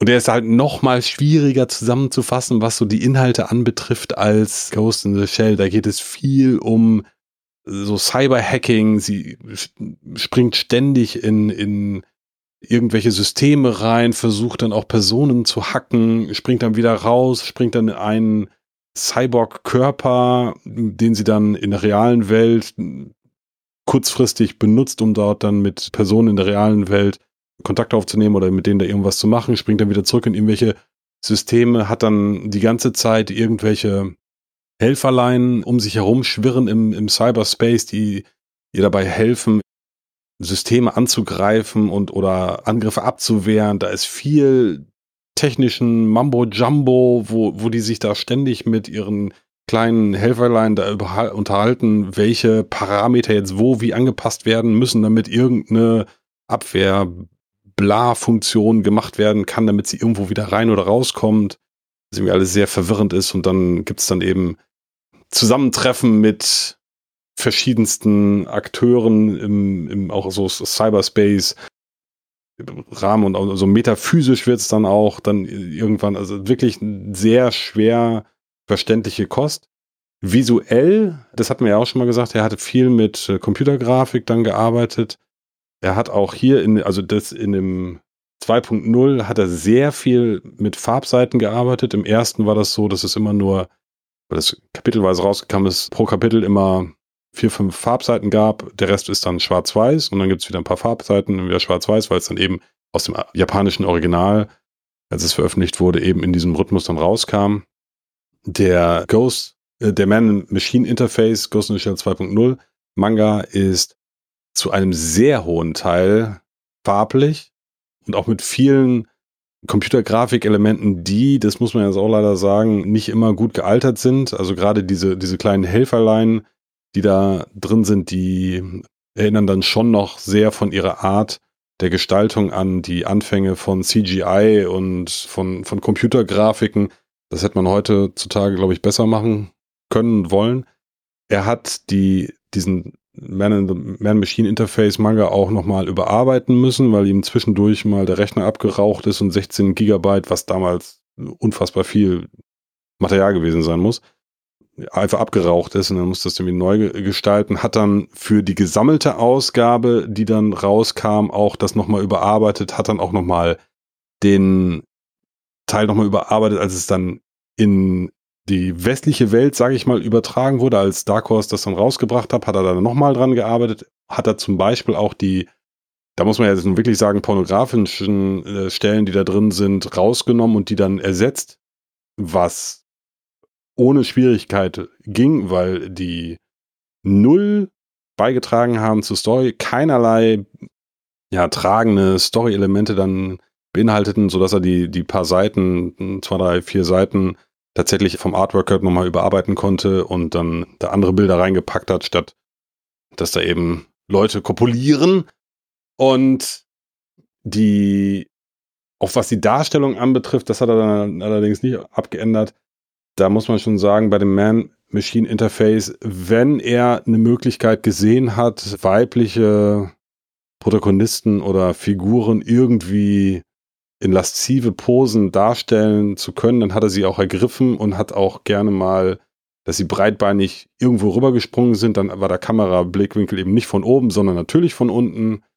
Ähm, er hat sogar in, ein, in einem Panel, also das macht er sowieso immer, er hat auch bei Ghost in the Shell im ersten Manga gemacht, immer unter seinen Panels hier und da Erklärungen reingemacht, wo er versucht hat, irgendwelchen Sachen zu erklären oder zum Beispiel die Szene in dem in dem Anime, wo der Major den Van von Togusa übernimmt und dann selber fährt. Und, und während sie den Müllwagen verfolgen. Diese Szene gibt es im Manga auch, und zwar als Unterschrift, wo er dann reinschreibt, an dieser Stelle wollte ich eigentlich, dass der Major übernimmt und dann selber fährt, aber das ist mir zu kompliziert gewesen zum Zeichnen, deswegen sei es hier nur mal gesagt und jetzt machen wir weiter. Also solche Unterschriften hat er ständig und in einer bei diesen Unterschriften oder Untertiteln, was auch immer, Fußnoten, schreibt er, ja, ich habe hier an dieser Stelle den, die Hülle, die jetzt gerade da genutzt wird von dem Major oder ehemals Major, die hier gerade durch die Gegend schwimmt, wo man jetzt gerade ihr volle Kanne unter den Rock in den Schritt reingucken kann.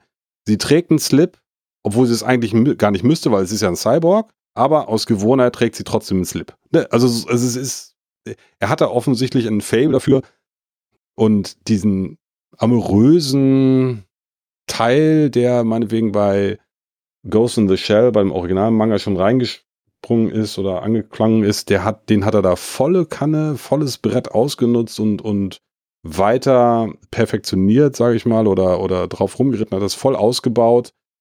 In dem Ghost in the Shell 1.5 Human Error Processor hat er das deutlichst zurückgenommen. Auch diese metaphysische, philosophische Geschichte ist deutlichst zurückgenommen worden. Es ist mehr so eine Crime-Story, mehr so eine Anti-Terror-Story, Back to the Roots, was auch immer. Und da das da 1.5 ja vom Veröffentlichungszeitraum her nach dem 2.0er kommt, ja, kann ich mir halt nur vorstellen, dass er dann entweder das jetzt ausgetrieben hat oder sich daran satt geschrieben, satt gezeichnet hat an diesen ganzen Posen und diesen Inhalten, dass er dann einfach bei 1.5 mal was anderes machen wollte. Oder es ist auf Feedback dessen, was er so erfahren hat, auf 2.0 hat er sich dann zu was anderem besonnen und hat dann gesagt, er macht jetzt auch nochmal einen anderen Ansatz. Da kann Man ich jetzt auch, auch nur spekulieren. Ja, ja. Aber also mir hat jetzt von dem den 2.0 also Man-Machine Interface, muss ich sagen, habe ich nicht verstanden. Ich habe auch viele, viele Beiträge im Netz gefunden, wo Leute versucht haben, sich das gegenseitig zu erklären und gesagt haben, ja, wenn man das irgendwie vier, fünf Mal liest, dann äh, irgendwann erschließt hier und da nochmal irgendwie was. Ehrlich gestanden muss ich gestehen, dass es da Parallelen zu dem Anime für mich gab, weil als ich den Film das erste Mal gesehen habe, habe ich ihn auch nicht so richtig verstanden. Also vor allen Dingen diese ganzen Intriggeschichten mit, wer ist jetzt Sektion 6 und 9 und wie hören die alle zusammen und was hat denn das Außenministerium und diese Nation Gavel und der Malice, der, der Colonel Gallus, nee, Malice heißt er, glaube ich, wie die alle irgendwie zusammenhängen, so, keine Ahnung, warum wird da am Anfang dieser Typ erschossen.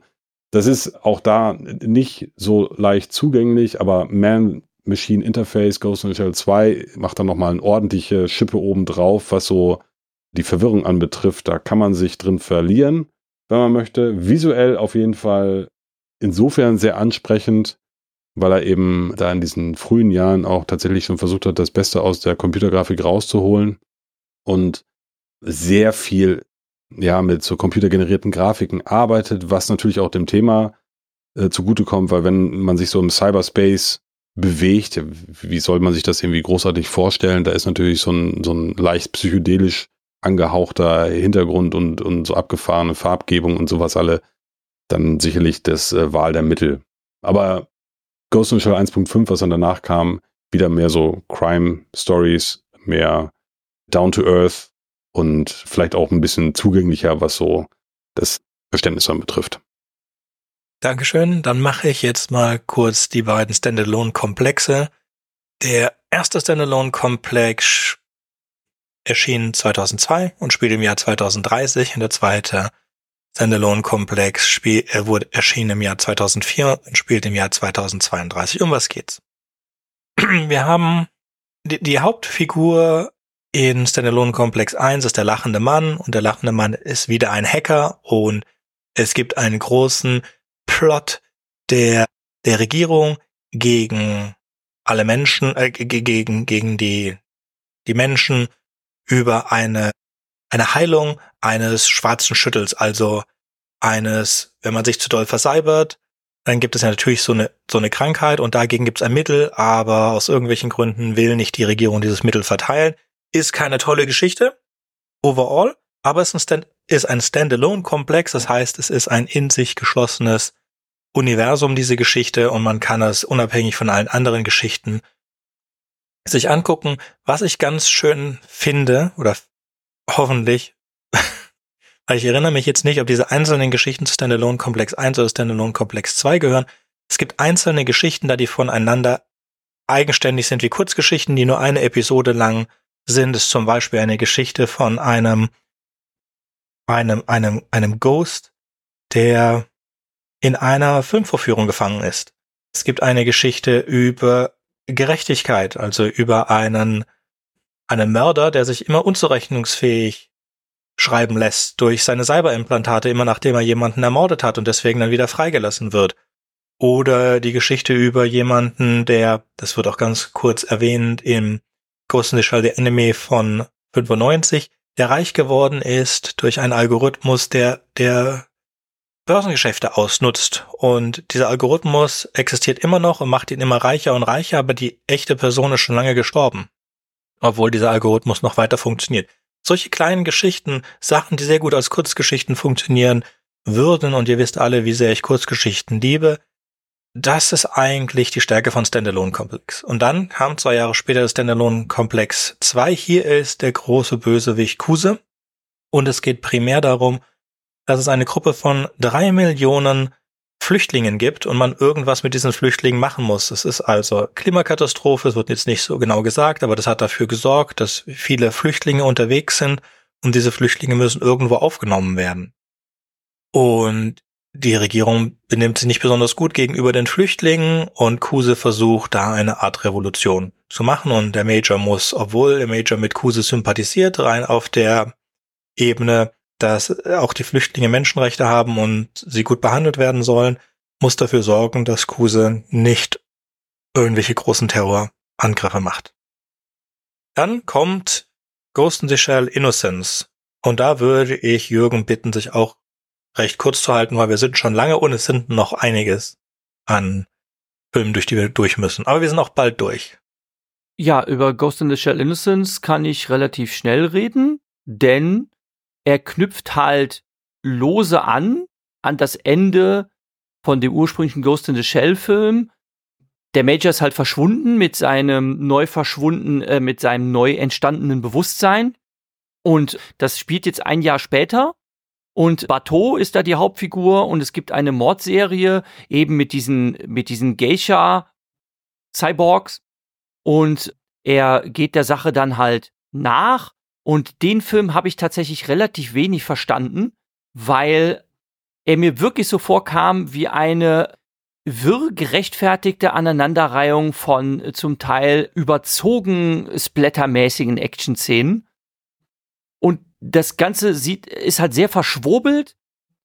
Und es endet halt damit, dass er dann irgendwann auf so einem, ja, auf so einer Offshore-Roboterfabrik der ganzen Sache auf die Spur kommt und man hat das schon ahnen können. Er trifft dann seine alte Bekannte, den Major trifft er wieder, die ihr Bewusstsein gerade in eine dieser alle gleich aussehenden Puppen, die da rumlaufen auf diesem auf dieser Roboterfabrik, also es ist einfach nur so ein großer Tanker, der auf dem Meer da rumschippert, äh, heruntergeladen hat und dann ballern die sich da halt durch die Gegend, schießen halt alles groß und klein und danach sagst du dann halt Tschüss und dann fällt das Ganze wie so eine Marionette, deren Fäden durchtrennt sind, zu Boden und ja, das ist dann praktisch Ende der Geschichte.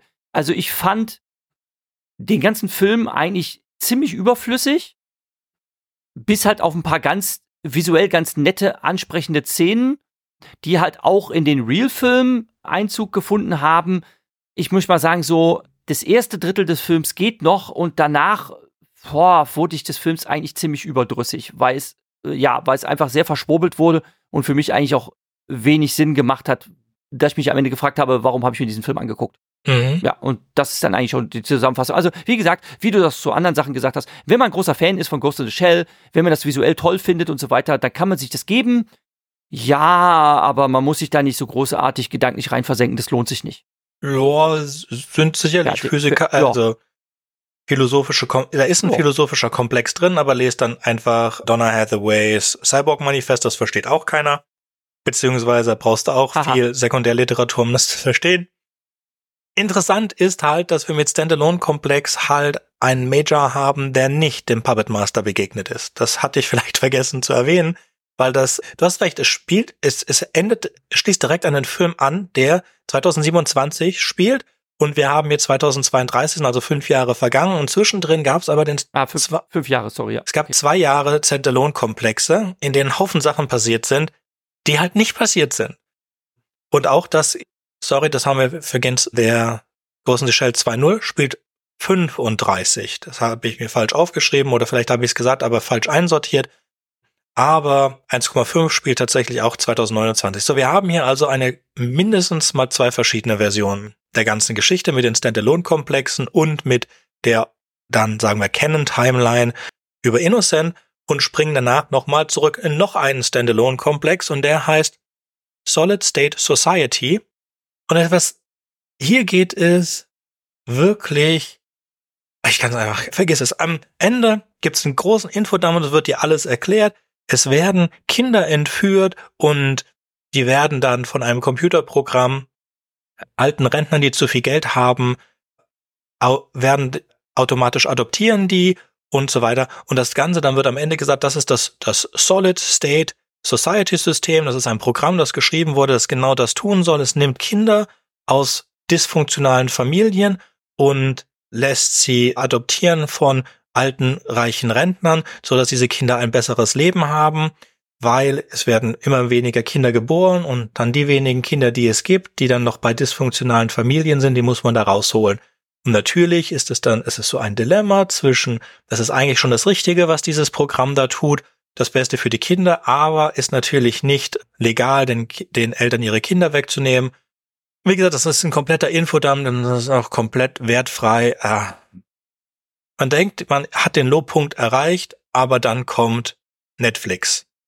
Und Netflix hat eine 3D-Animationsserie gemacht und zwei Filme, von denen ich nur einen Film gesehen habe. Der zweite Film soll rausgekommen sein im November am Geburtstag von Satoshi.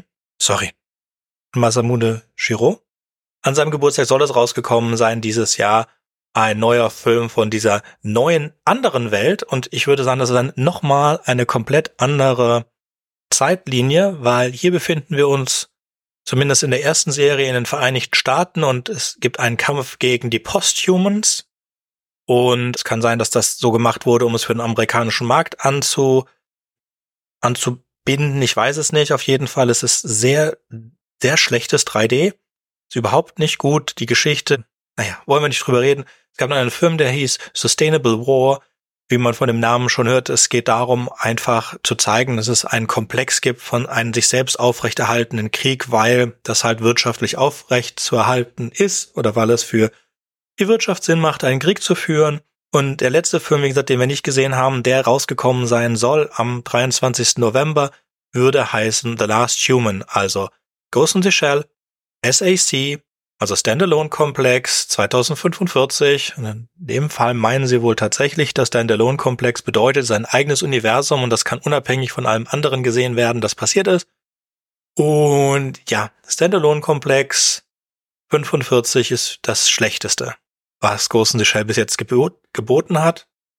Und dazu möchten wir nochmal zu dem einzigen kommen, was wir bis jetzt noch nicht erwähnt haben. Und ich denke, Viele, die sich auskennen, haben gefragt, wann kommt denn endlich dazu? Was ist das einzig Gute, dass in the Shell den Film von 95 noch besser hätte machen können? Was ist die eine Sache, die gefehlt hat? Keine Ahnung. Tachikomas. Tachikomas haben gefehlt. Tachikomas kommen dann erst in Stand. Hm? Tuchikomas. Nee, ja, sie heißen im, im am Manga tatsächlich erst Fujikomas. Fujikomas. Mhm. Und sind dann aber aus rechtlichen Gründen später in Tachikomas umbenannt worden und auch vom Design her umgestellt worden.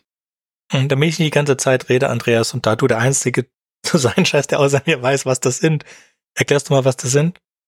Das sind im Prinzip Einmann, also ursprünglich so Einmann-Panzeranzüge, sag ich mal, die, wenn man den Anime gesehen hat, da gibt's jetzt gegen Ende hin diesen Tank, diesen Insektenpanzer.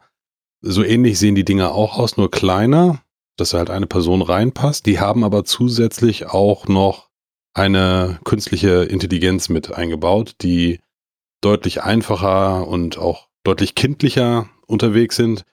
Und wenn sie unter, also wenn sie allein werden, machen die auch gerne mal einen Haufen Quatsch. Also sind halt wie so kleine Kinder, die dann irgendwie versuchen, nochmal irgendwo durchzukommen, wo sie eigentlich nicht durchpassen oder protestieren dann und wollen nicht mehr mit künstlichem Öl geschmiert werden, sondern wollen mit natürlichem Öl geschmiert werden und solche Sachen. Also machen da, ja, machen halt irgendwie Quatsch. Und ansonsten, wenn sie aber im Dienst sind, sage ich mal, dann sind sie halt auch sehen sie auch sehr cool aus, weil dann der Major oder auch Bateau sich dann da in diese Dinger dann reinpacken und dann, die können sich auch tarnen, dass sie dann also wie mhm. diese, wie der Major dann auch in der Anfangsszene vom Anime dann nicht gesehen werden können, das können die halt auch. Die können sich dann mit so einem langen Seil dann immer runterlassen, wie so eine Spinne und so sind halt sowohl mit der Person, die drin sitzt, dann zu benutzen als Fahrzeug, als auch, dass sie rausgehen können. So ein bisschen wie, wie Kit und Knight Rider, ne? So, Kit, fahr nach vorne und schneid ihm den Weg ab oder sowas, ne? Dann fährt das Auto halt los und macht das dann. So, so ein bisschen ist das halt auch, nur dass es eben nicht wie Kit so ein, so ein ernsthafter, seriöser Typ ist, sondern eher so eine kindliche Komponente Ja. drin hat. Und die sind im, im Anime nicht drin. Die sind nur Anime von 95 nicht drin. Allen anderen Animes sind sie drin und im Manga sind sie auch drin. Genau, Sie genau. fehlen natürlich auch in der Realverfilmung, aber ansonsten sind sie überall drin und spielen einen essentiellen Teil. Sie sind natürlich, wie du gesagt hast, Comic Relief, aber sie sind auch manchmal die Hauptcharaktere, denn diese Tachikomas sind eine Gruppe von Tachikomas, die, wenn sie schlafen gehen, synken die sich und haben dann wieder denselben Bewusstseinsstand. Das heißt, wir sprechen also von, sagen wir, sechs Spinnenrobotern, kleinen Spinnenrobotern, die, wie gesagt, einen Menschen in ihrem Hinterteil äh, verwahren können, die dasselbe Bewusstsein haben, solange sie sich miteinander verbinden und sie helfen, sie sind auch meistens diese kleinen Helferlein für Major später in, in der Cyberwelt, die dann für Major diese Angriffe oder Schutzaufträge und so weiter machen. Etwas, was im Realfilm dann Batu gemacht hat, wobei Batu eigentlich kein Meisterhacker ist, sondern es ist eigentlich Major und die Tachikomas sind die Meisterhacker. Und es gibt diesen einen menschlichen Hacker mit dem Bart, dessen Namen ich total vergessen habe. Ja, Shigawa. Der ist auch ein Hacker. Ich glaube, der hat auch kaum versalbertes Zeug. So, damit wären wir durch den Anime-Teil und jetzt würden wir übergeben an Catch 42 und dort geht es dann um Transhumanismus, technischen Posthumanismus und kritischen Posthumanismus. Das haben wir auch und das wird Jürgen verlinken. Schon mal in einer anderen Folge besprochen, aber nicht so ganz in der Tiefe, wie es Felix und ich jetzt gleich besprechen werden. Damit würde ich sagen, wenn es von euch nichts anderes mehr zu großen Channel zu sagen gibt, auf Wiederhören. Ciao. Tschüss. Vielen Dank fürs Zuhören. Auf Wiedersehen. Einen kleinen Einschub habe ich noch bezüglich. Willst du nochmal wieder? Ja, mach nochmal. Dann kannst du den vielleicht noch reinschieben oder nicht. Ja? Okay. Es wurde ja gesagt, dass die, also ich glaube, Adam sagte das, dass der, oder war das Jürgen, dass diese Szenen, wo, also ich sag mal, durchgeatmet wird, wo Szenerie gezeigt wird, wo es mal langsamer dahergeht. Das ist ja auch so ein typisches Merkmal, was den Manga auszeichnet, oder was Manga an sich auszeichnet, weil die gerne auch Sequenzen und Panels drin haben, die ein- eigentlich nur so Stimmung aufbauen. Insofern ist das zwar ungewöhnlich für das Sehverhalten, das westliche Sehverhalten, nicht nur vom Film, sondern auch vom Comic her, westliche Comics, aber aus asiatisch-japanische Sicht, Ja. für Leute, die eben halt Manga lesen, gar nicht so ungewöhnlich, weil die eben damit vertraut sind, dass es da immer mal wieder Passagen gibt, wo, wo einfach nur, ich sag mal, Szenerie, Stimmung aufgebaut wird, ohne dass die, die äh, Story oder das Geschehen grundsätzlich vorantreibt. Das ist ein super Hinweis. Ich gucke mir manchmal diese chinesische Serie an von äh, Three Body Problem. 36, 36 Folgen hat's und teilweise ist es die teilweise gibt es super lange Sequenzen, wo die Handlung null vorankommt, wo ich denke, in einer in eine Folge packen sie halt eine Handlung, die man sonst in fünf Minuten packen würde, aber es wird ständig Stimmung erzeugt. Also irgendwelche Leute gucken halt äh, bedeutungsschwanger durch die Gegend, das kommt relativ oft vor, oder oder oder oder irgendwie ja, Regen fällt oder sowas. Also ja, das ist ein guter Hinweis. Es gibt ein Werk von Scott McCloud, Understanding Comics, im Deutschen Comics richtig lesen. Da geht er dann unter anderem auch drauf ein, was gibt's so für verschiedene Übergänge von einem Panel zum nächsten. Und diese, diese Stimmungsmach-Panels sind halt im, im westlichen, also sowohl im franco-belgischen, Lucky Luke, Asterix und sowas alle und auch im amerikanischen, die ganzen Superhelden-Sachen fast nicht vorhanden und die japanischen im Manga-Bereich dann doch deutlich häufiger. Daher ist mir das aufgefallen. Gesundheit. Meine Güte. Das wollte ich nur noch mal Oh, ich dachte, mein Mikro wäre zu. Tut mir leid. okay, da sind wir durch für heute, oder? Juhu. Außer ihr wollt noch den Jahresrückblick machen. Ich glaube, das schaffen wir nicht, oder? Oh, das, das kriege ich nicht hin. okay, okay. Ich habe per WhatsApp ein paar Sachen geschickt, also ich habe auch für die Shownotes diese Ja, hab ich. Die habe ich eben schon, als ihr vor euch hin monologisiert habt, äh, habe ich die alle schon in die Shownotes eingepflegt. Coole Sache. Ah, super. Danke dafür. Wahnsinn. Okay, cool. Na dann, habt ihr eine gute Nacht und äh, dann schicke ich gleich noch die Dateien. Die Tondateien. Alles klar. Ja, und da ich müssen wir eh überlegen. Also Alles ich, klar. ich hätte jetzt, genau. Nee, nee, nee, nein, nein, nein. Ich hätte jetzt spontan, bei Jahresblüche hätte ich jetzt echt überlegen müssen. Also spontan wäre mir jetzt nichts eingefallen. 2024, 23. Und Andreas fragt, wo er die Dateien hinschicken muss. Jo. Schreib mir. Alles klar. Okay, dann Ja, ja. gehe ich jetzt raus. Genau. Alles klar. ja, vielen Dank. Bye, ja, tschüss. Ciao. Tschüss, Andreas. Tschüss, alle. Ja. Hallo Felix. Hallo Sönke, wie geht es dir? Mir geht's gut und wie geht's dir? Hervorragend. Das Jahr neigt sich dem Ende. Wir nehmen jetzt noch kurz den Podcast auf, bevor wir dann am Wochenende gehen Familienurlaub Richtung Peru entschwinden, weil der Vater von meiner Frau aus Peru kommt und wir daher immer alle zwei Jahre nach Südamerika fliegen, um da mit der Familie von meiner Frau zu feiern. Und bei dem aktuell grauen Wetter und Temperaturen freue ich mich umso mehr, noch die letzten Dinge hinter mich zu bringen und dann ab ins Warme zu düsen. Ja, bei uns geht's erst nächstes Jahr wieder zu den Großeltern. Das wird dann aber auch schön warm. Wir fliegen im Sommer. Wir fliegen immer im Sommer, weil wir leider zu chinesisch Neujahr nicht fliegen können, weil es da keine Schulferien gibt. Und mit schulpflichtigen Kindern ist das so. Bevor wir, das Thema der Sendung, willst du die kurze Einleitung machen, bevor ich unsere ZuhörerInnen begrüße? Kann ich gerne machen. Wir sprechen heute über so Dinge wie Long-Termism, die Simulationshypothese, Universe 25, Transhumanismus, Dataismus, Posthumanismus. Sprich, wir treten heute mal einen ganz großen Schritt zurück und sprechen vielleicht auch über Dinge, die für den einen oder anderen von euch etwas abgedrehter klingen könnten. Passt aber hervorragend zum Titel des Podcasts, Catch 42, also über Dinge zu sprechen, die vielleicht auch ein bisschen jenseits unseres Vorstellungsvermögens liegen.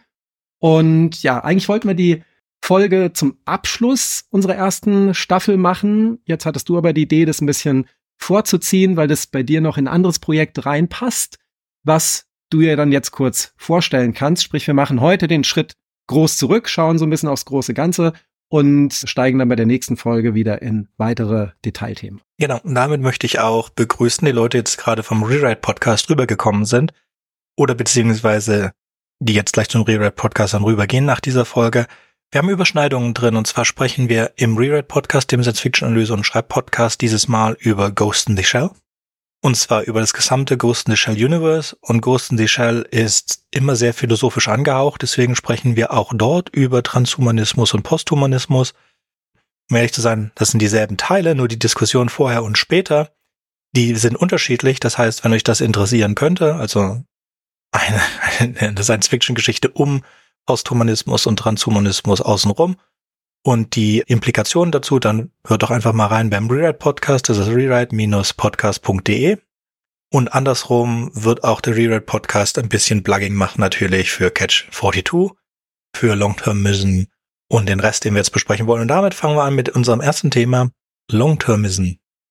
So, Long-Termism ist eine Philosophie, die von verschiedenen Denkern vorgebracht wurde. Am augenblicklich aktuellsten ist Nick Bostrom, den wir auch später bei der Simulationshypothese wieder haben werden. Und was geht's darum? Ganz generell, Arten, wie zum Beispiel der Mensch, leben relativ lang. Und wenn wir davon sehen, die 200.000 Jahre, die der Mensch, der moderne Mensch alt ist, oder seitdem es der moderne Mensch existiert, und die 12.000 Jahre, seitdem wir Gebäude bauen können und dann die 100 Jahre seitdem oder 150 Jahre seitdem wir industrialisiert sind, das sind ja auf die Gesamtlebenszeit unserer Spezies, die man so hm, mal zwei Millionen Jahre plus minus im Durchschnitt sagen könnte, relativ wenig. Und natürlich, wenn wir eine erfolgreiche Spezies sind, wie zum Beispiel Dinosaurier, die haben 160 Millionen Jahre gelebt und wurden nur dann ausgelöscht von einem Asteroiden, Meteoriten, wie auch immer, dann sind wir ganz am Anfang. Es könnten noch Billionen, Trillionen, whatever Menschen nach uns kommen. Bis jetzt haben rechnerisch gelebt 109 Milliarden Menschen. Ja, wie auch immer sie auf diese Zahl gekommen sind, aber wird schon irgendwie passen.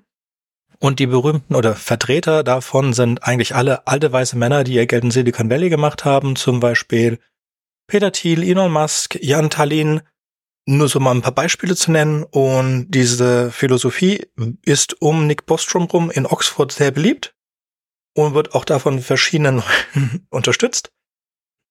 Ganz generell diese Idee zu sagen, wir, wir haben eine Zukunft, wir leben sehr wahrscheinlich sehr viel länger, als wir gedacht haben, gibt ja diesen Satz, den ich jetzt gerade nicht finde, den ich aber irgendwo aufgeschrieben habe, Technologie wird das Problem schon lösen. Bis jetzt haben wir, sind wir nie in diese Problematik reingeraten, dass wir kein Essen haben, sondern wir haben immer irgendeinen technologischen Ausweg gefunden, der uns dann das die Expansion oder die das Wachstum weiter ermöglicht hat und so wird es auch weitergehen. Also es ist ein sehr starker Zukunftsglaube. Man kann so mit der FDP immer sagen, das ist eine zukunftsoffene Philosophie.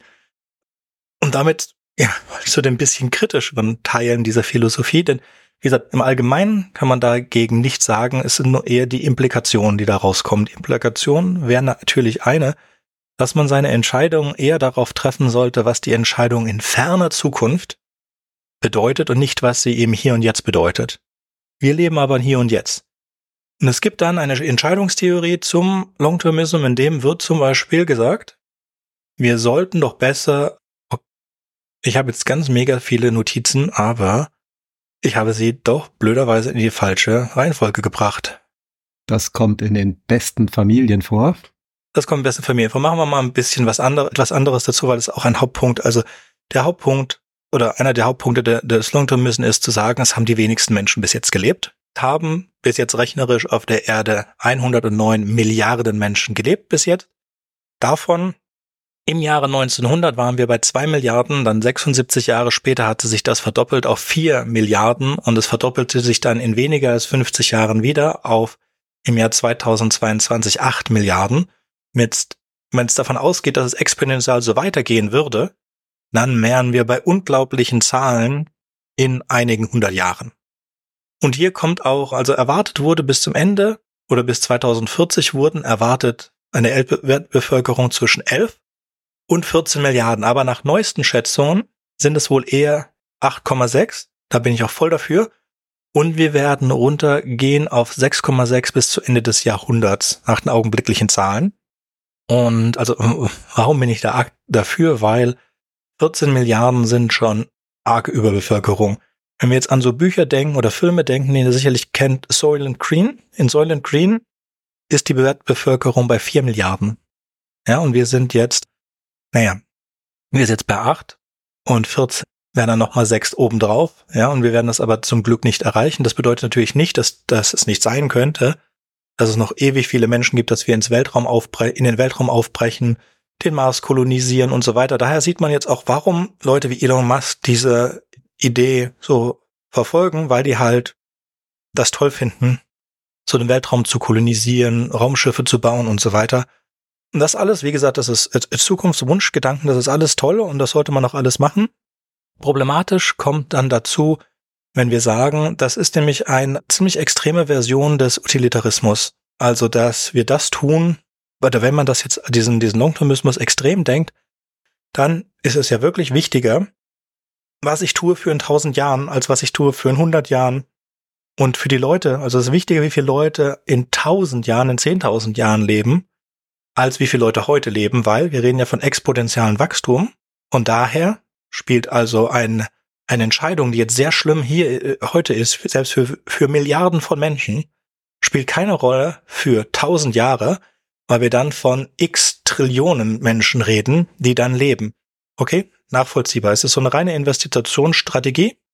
Wenn es heute einen großen Schaden gibt, aber in der fernen Zukunft eine dafür sehr viel mehr Menschen, dann ist das nicht schlimm. Und hier kommt dann das Problem mit so einer Ausrede oder mit so einer Argumentation kann man eigentlich alles verkaufen. Um das ein bisschen deutlicher zu machen, es gibt ein, einen sogenanntes Pascal Mugging. Du bist in der dunklen Straße und dann kommt ein Räuber vorbei und sagt, gib mir all dein Geld. Ich habe meine Waffe nicht vergessen. Ich habe meine Waffe vergessen. Die hätte ich aber eigentlich dabei gehabt. Gib mir all dein Geld. Gibst du dem Räuber all dein Geld. Das kann man noch mal extremer machen. Der Räuber kommt und sagt, äh, gib mir all dein Geld und ich gebe dir morgen all dein Geld wieder plus 100 Euro. Oder plus 10 oder 100 oder eine Million und so weiter. Und hier ist, das ist der Long-Termism. Und hier kommt halt, wenn die Zahl unendlich hoch geht, wie, wasch, wie, dann ist ja der Verlust, den du dadurch hast, sagen wir, du hast 100 Euro dabei, du könntest eine Milliarde Euro bekommen morgen von einem Räuber. Wann ist der Punkt erreicht, in dem du sagst, okay, das ist eine Wahrscheinlichkeit von 0,000 Prozent, aber immer noch ganz ein wenig. Wobei, wann gibst du ihm die 100 Euro einfach? Vielleicht hat er ja doch recht und gibt dir eine Milliarde Euro morgen. Das ist jetzt generell Long-Termism, indem man so stark auf die Zukunft wettet, dass man die Gegenwart komplett vergisst. Ja. Sag mal was Positives dazu bitte, Felix. ja, es ist das Positive, versuchen wir es mal, dass also die Leute, die die Theorie stark befürworten, kann man natürlich sehr kontrovers diskutieren. Ne? Du hast ja schon ein paar der Köpfe genannt. Aber es sind jetzt ja auch alle keine Menschen, die sehr, sehr äh, dumm oder absolut unintelligent sind. Also ich finde, du machst schon über diese Betrachtung der ferneren Zukunft ein neues Gedankenfenster auf. Das finde ich immer ganz interessant, auf Dinge von verschiedenen Perspektiven drauf zu schauen. Aber natürlich dieser Absolutismus, mit dem das Ganze verfolgt wird. Zu sagen, die Entscheidung in der Zukunft, wie du auch schon gesagt hast, ist halt eine carte blanche für egal welche Entscheidung, die du heute triffst, weil du es ja immer so einen, einen Dreh draufsetzen kannst, dass dann die Entscheidung besser für die Zukunft ist. Und vielleicht angefangen auch mit der Gesellschaftsentwicklung, wie viele Menschen haben wir auf der Erde? Also allein wenn wir auf die Prognosen für dieses Jahrhundert gucken und du fragst drei verschiedene Experten, kriegst du zum Teil ja fünf verschiedene Meinungen, weil es so viele Faktoren gibt, die schwer greifbar sind, wie sich Dinge entwickeln und es ja ein multiples oder durch multiple Einflussfaktoren beeinflusstes System ist. Also insofern das als Grundlage zu nehmen, auch schon schwierig. Wobei mich diese ganze auch in der Vorbereitung auf den Podcast, ich war vor ein paar Wochen auf einer Veranstaltung von der Rheinischen Fachhochschule, nicht die, die wir hier im Podcast in den Sonderfolgen gefeatured hatten, sondern eine andere Veranstaltung, die von den Studenten organisiert war. Und dort habe ich einen Vortrag vom Thomas Druyen gehört. Das ist ein Soziologe, der das Institut, ein Institut an der Sigmund Freud Universität in Wien leitet. Der hat ein Buch veröffentlicht, das heißt Aus der Zukunft lernen. Und der einfach sagt, es gibt gewisse Dinge, bei denen wir wissen, dass sie in der Zukunft passieren und wo man einfach ein bisschen rückwärts rechnen kann. Also Beispiel demografische Entwicklung in Deutschland. Wir wissen, was in den nächsten drei Jahrzehnten passieren wird. Also kann man sich schon mit sehr konkreten Thesen eine Welt in drei Jahrzehnten ausmalen und von dort aus zurückrechnen, was bedeutet das für heute, was können wir heute machen, um diese Welt in Zukunft zu beeinflussen. Aber das ist natürlich was anderes. Genau, ist nicht Long-Term Vision, weil das sagt gerade, beziehungsweise dieser, pa dieser Paragraph wurde aus dieser Entscheidungslehre auch wieder rausgenommen ist es wichtiger, was in 100, nicht was in 100 Jahren passiert, sondern was in 1000 Jahren passiert. Und so weit geht's ja gar nicht. Ja, wir müssen ja ganz ehrlich sagen, Carl Sagan hat 1985 vor dem US-Kongress gesagt, wie es heute aussehen wird mit dem Klima. Und in Deutschland haben wir auch heute schon von letzten Woche oder hatte, glaube ich, diesen kleinen Ausschnitt vor zwei Wochen, dass selbst im, im deutschen Fernsehen dann ein sehr netter Mann mit Bart erklärt hat, wie das die Temperatur heute sein wird. Und die Temperatur ist heute so. Und das war 1986 68. Und wir haben nichts getan. Wir haben gerade echt nichts getan. Gar nichts. Und wie soll man dieser Menschheit, die nicht in der Lage ist, Dinge, die nahezu, also mit, mittlerweile kann man ja wirklich nicht mehr sagen, wir sind absolut sicher, wie es aussehen wird in 30 Jahren mit dem Klima. Und wir tun trotzdem nichts. Und wie willst du dieser Menschheit sagen, ignoriere mal das, was in 30 Jahren ist, ignoriere auch das, was in, in 100 Jahren ist, denk mal darüber nach, was in 1000 Jahren ist. Das ist eine reine Ausrede. Ein großer äh, große, also wie gesagt, einmal, ja, wir sollten darüber nachdenken, was in der Zukunft ist. Und ich finde, ja, langfristiges Handeln, wie wenn man einen Dom baut in Köln zum Beispiel, der tausend Jahre gedauert hat zu bauen, oder ähnliche Projekte, die es ganz überall über der Welt, auf der Welt gab, im, in der Antike und so weiter. Das ist alles super. Aber das haben wir ein bisschen verlernt und wir sollten wirklich mal weiter gucken lernen als bis zum nächsten Quartal. Ich denke, das hatten wir auch schon mehrmals gesagt. Sehr große Kritik zum Long-Termism kommt vor allen Dingen vom Effective Altruism. Und der Effective Altruism ist auch ein utilitaristischer Ansatz, wenn ich ihn richtig verstehe, der sagt, wir müssen uns den direkten Impact, die Traceability und die, was machen wir es Deutsch denn, die Auswirkungen, die Verbesserbarkeit und die Vernachlässigung angucken, wenn wir investieren, investi investieren, um die Gegenwart besser zu machen. Einfach aus diesem reinen Grund, du kannst konzentrieren wir uns auf die Gegenwart. Wir wissen, welche Auswirkungen es in der Gegenwart hat. Ja, Gegenwart plus, weiß nicht, fünf, sechs Jahre. Das sind die auch nicht so, so streng. Aber wir müssen jetzt nicht darüber nachdenken, was in tausend Jahren sein könnte, weil viel zu viele, wie Felix gesagt hat, Abwägbarkeiten. Ja, wir sind jetzt hier nicht wie in, um einen weiteren Science-Fiction-Klassiker zu bemühen, Foundation von Asimov, wo man tausend Jahre in die Zukunft berechnen kann, wie sich die Änderungen in einer Gesellschaft verändern. Man kann so bestimmte Sachen sagen, aber dann sehen wir, wie so oft, dass es doch einzelne Menschen bedarf oder beziehungsweise dass an den Entscheidungen einzelner Menschen sich viel ändern kann. Ja, wir wüssten jetzt zum Beispiel nicht, um mal was Gutes über Elon Musk zu sagen, wo wären wir mit der Elektromobilität heute, würde es kein Tesla geben? Das, ich würde sagen, wir, also ich habe noch zwei, drei Gedanken und dann würde ich auch gerne ein Schleifchen drum machen, dass wir uns nicht zu lange bei dem Thema Long-Termism aufhalten, ne, weil wir ja doch auch noch ein paar andere Sachen auf dem Zettel haben. Das, ich denke, dass da ist auch dieses Thema Raumfahrt, Weltraum, Galaxien besiedeln und sowas auch schnell bei dem Long-Termism mitschwingt, macht es halt auch noch mehr sehr abstrakt und sehr zukunftsfern. Wobei, und auch zu dem Thema mit Thomas Druin, was wir hatten, klar gibt's diese Beispiele x-fach, dass wir Dinge wissen, die in der Zukunft passieren. Ich finde den Ansatz von ihm auch wieder gut, da halt ein Narrativ zu bringen. Das ist auch nichts Neues, aber nochmal ein bisschen anderen Perspektive erzählt, was ich eingangs auch gesagt hatte. Verschiedene Perspektiven helfen, auf den Blickwinkel, einen Blickwinkel äh, zu ändern. Dass einfach dabei der Punkt ist, dass man klassisch sagt, wir brauchen Daten. Daten haben wir nur aus der Vergangenheit und aus diesen Daten können wir lernen. Es ist aber schwierig, aus Daten aus der Vergangenheit die Zukunft zu projizieren. Zumindest also fallabhängig. Und dass man da die These von Thomas Druyen ist, es gibt auch Daten in der Zukunft, die wir heute schon erheben können. Und, aber klar, es ist die viel näher als der Long-Termism. Und aus meiner Sicht ist es letztendlich, wie so oft, warum ein Entweder-Oder und nicht ein sowohl als auch?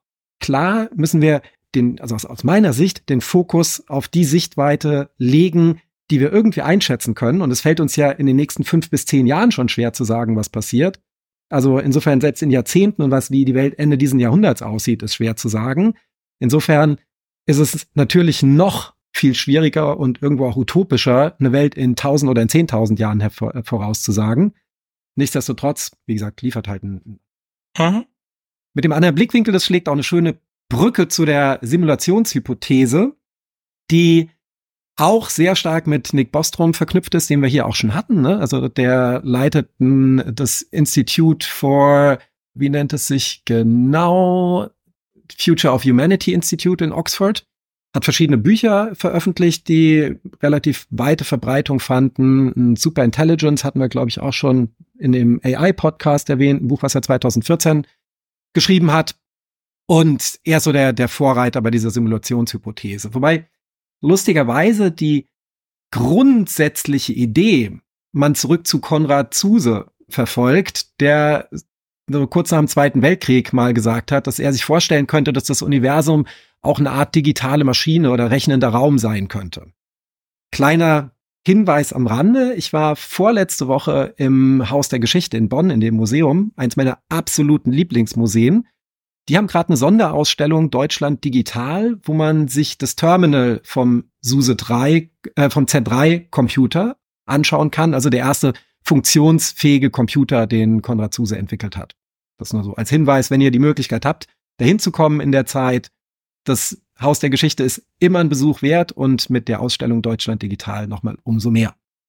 Worum geht's bei der, worum geht's bei der Simulationshypothese? Das Nick Bostrom sagt, es gibt eigentlich nur drei Möglichkeiten. Möglichkeit Nummer eins, man strebt danach, diese technische Fähigkeiten zu bekommen, Simulationen zu bauen, wie wir, also quasi eine Welt, wie in der wir jetzt leben.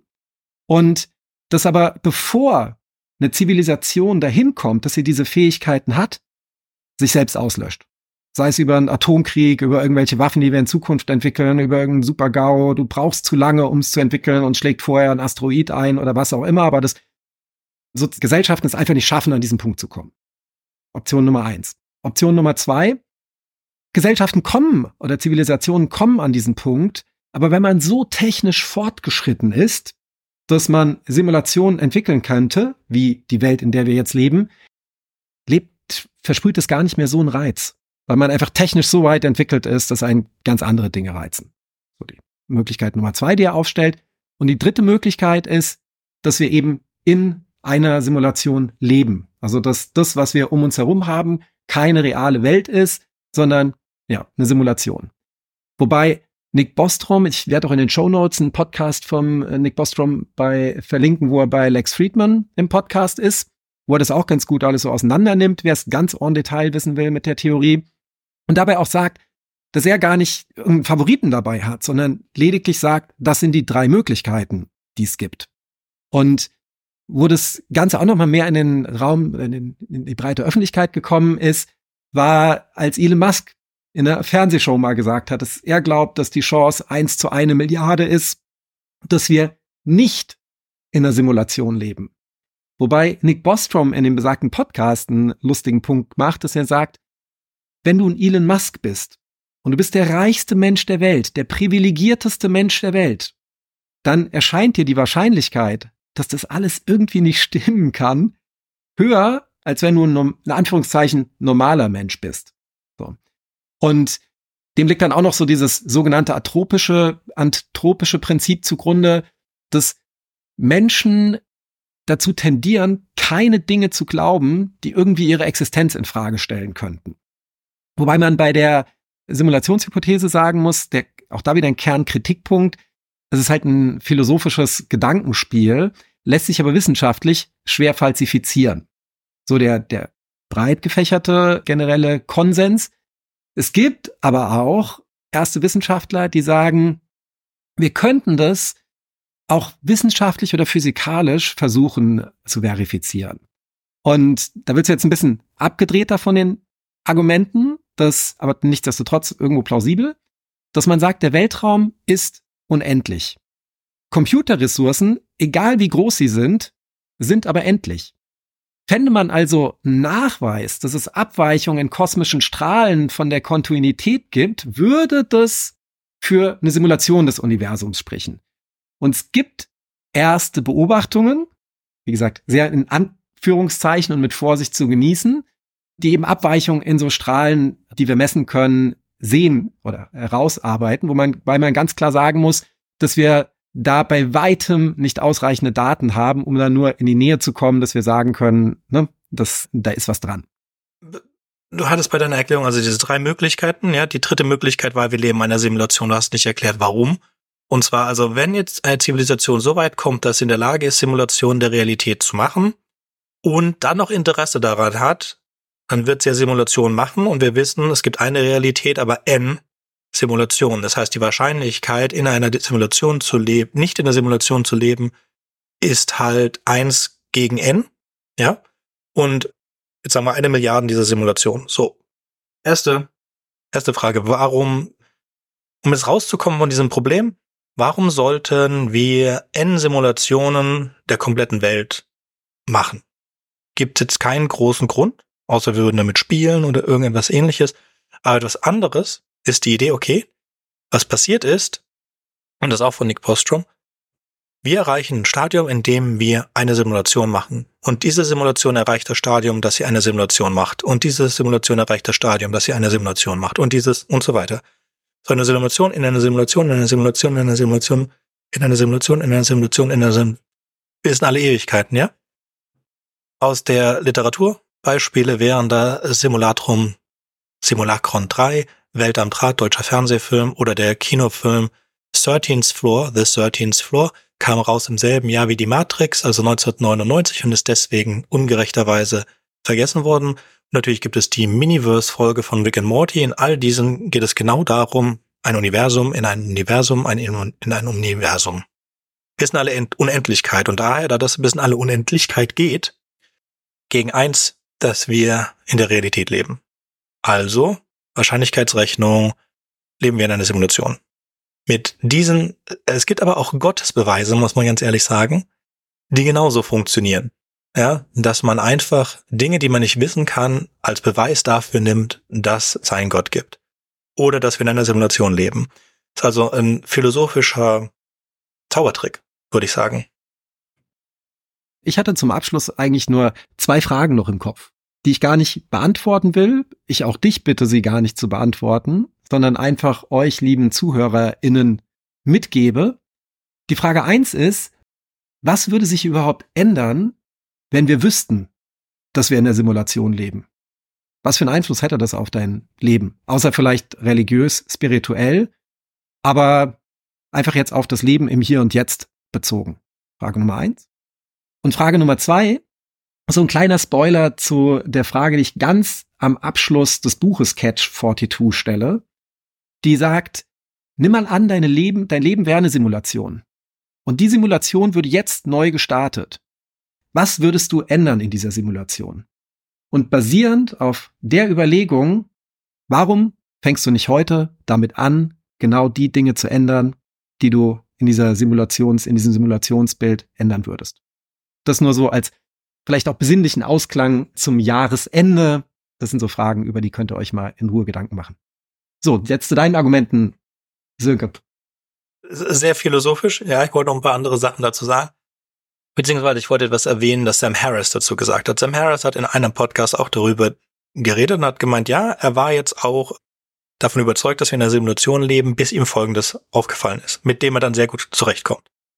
Wenn wir darüber nachdenken, wie viele Filme wir drehen, ja, und wie viele von diesen Filmen spielen im Jetzt oder in der Zukunft, ja, dann ist die Anzahl der Filme, die im Jetzt oder in der Zukunft spielen, exponentiell höher als die der Filme, die in der Vergangenheit spielen. Okay? Und wir werden auch immer mehr Filme machen, die in der Zukunft spielen. Oder in der Gegenwart. Das ist auch so. Das ist mit Literatur so, ist mit allem so. Okay. Das bedeutet, wir können davon ausgehen, dass wenn wir eine Simulation der Welt machen, werden wir eine Simulation der Welt machen, in der diese Welt in der Lage ist, eine Simulation zu machen. Okay, das ist ja auch wichtig für Simulation in der Simulation, in der Simulation, in der Simulation. Das bedeutet, wir können alles verwerfen, außer der Realität und der letzten Simulation, die noch nicht in der Lage ist, eine Simulation zu machen. Und das bedeutet dann wieder, die Chance ist eins zu eins. Wir sind entweder in der Realität oder wir sind in einer Simulation, die gleich in der Lage sein wird, eine Simulation zu machen, weil sonst würde sie nicht gemacht werden. Das fand ich ganz nett. Aber natürlich, was du gesagt hast über die Simulation, wie gesagt, kann man alles auch über Gott sagen. Und äh, sollte man sich auf jeden Fall die Frage stellen, so oder so. Ob mit oder ohne Gott, ob mit Simulation oder ohne Simulation, ist immer schön. Und jetzt ein technisch, was ich bei diesen ganzen philosophischen Fragen ein Vergessen finde. Wenn ich eine Simulation mache, warum mache ich diese Simulation? Wenn es sich um diese eine Welt mit einer Milliarde Simulationen handelt, dann sind das Spiele. Und in diesen Spielen will ich als Spieler immer einer der Hauptcharakter sein. Okay, macht Sinn soweit, ja? Felix. Gut. Mhm. Also erzähl mal weiter, mal gucken, wo du, wo du dein Argument hinführst. Dann kann ja, ich dir sagen, ob es Sinn ergibt oder nicht. Das heißt, eine Person in deiner direkten Umgebung ist eine reale Person außerhalb der Simulation. Ansonsten würdest du nicht erstellt werden, weil eine komplette Simulation der Erde macht keinen Sinn. Also außer zu Marketingzwecken und so weiter. Und von denen wird es nicht so viele geben. Ja, es würde vielleicht jemand eine es gibt schöne Kurzgeschichten, in denen eine Stadt simuliert wird. Ich glaube, das war eine von Philipp Kiddick, die wir auch auf Rewrite gerade besprochen haben. Oder natürlich Simulatron oder Welt am Traten, in werden Städte simuliert mit Menschen, einer bestimmten Anzahl an Menschen, also einer sehr geringen Anzahl, weil die Komplexität ist ja nicht die Welt, sondern die Komplexität ist das Bewusstsein in einzelnen Menschen zu erstellen. Das ist viel komplexer als die ganze Welt zu erstellen. Gehen wir jetzt mal rein programmtechnisch. Ich würde also, um die Spielerfigur die Welt erstellen, soweit wie ich sie brauche. Schaut der Spieler in den Weltraum, sieht er die, die, die Sonnen ganz verwaschen, weil er ist ja nicht da. Blickt er dann zum Mond, dann erstellt sich erst der Mond, weil ich muss mir Energie sparen, ich brauche ja Performance. Ich werde also nur simulieren, was die Hauptfigur sieht. Und nur wenn die Hauptfigur sich subatomare Quanten irgendwas anguckt, nur dann werde ich sie simulieren. Okay, macht Sinn. Das ist alles programmiertechnisch. Niemand wird das ganze Ding komplett durchprogrammieren. Das heißt, wir reden hier von einem solipsistischen Simulation. Du und vielleicht noch zehn Leute außen um dich herum. Ihr seid real, beziehungsweise ihr seid simuliert. Alles andere sind, sind ganz flach simuliert Figuren, ohne Seele, ohne alles. Und dann sind wir wieder auch wieder bei wenn man die Simulationshypothese sich durchliest, wenn da viele, viele Verweise gemacht auf den Solipsismus. Wie gesagt, Solipsismus bedeutet nur, ich existiere, alles andere ist eine Illusion oder ein Traum. Weil ich kann nur wissen, auch wieder philosophisch, ich kann nur wissen, dass ich selber existiere. Ich kann, obwohl ich mit dir rede, kann nicht sagen, dass du könntest ein Computerprogramm sein. Oder gar nicht. Oder ich könnte mich nur einbilden und ich könnte die ganze Zeit nur träumen. Ich kann das nicht wissen. Das Einzige, was ich wirklich wissen kann, ist, dass ich selber existiere. Ich denke, also bin ich, ich zweifle, also bin ich. Und das kann ich nur für mich selber sagen.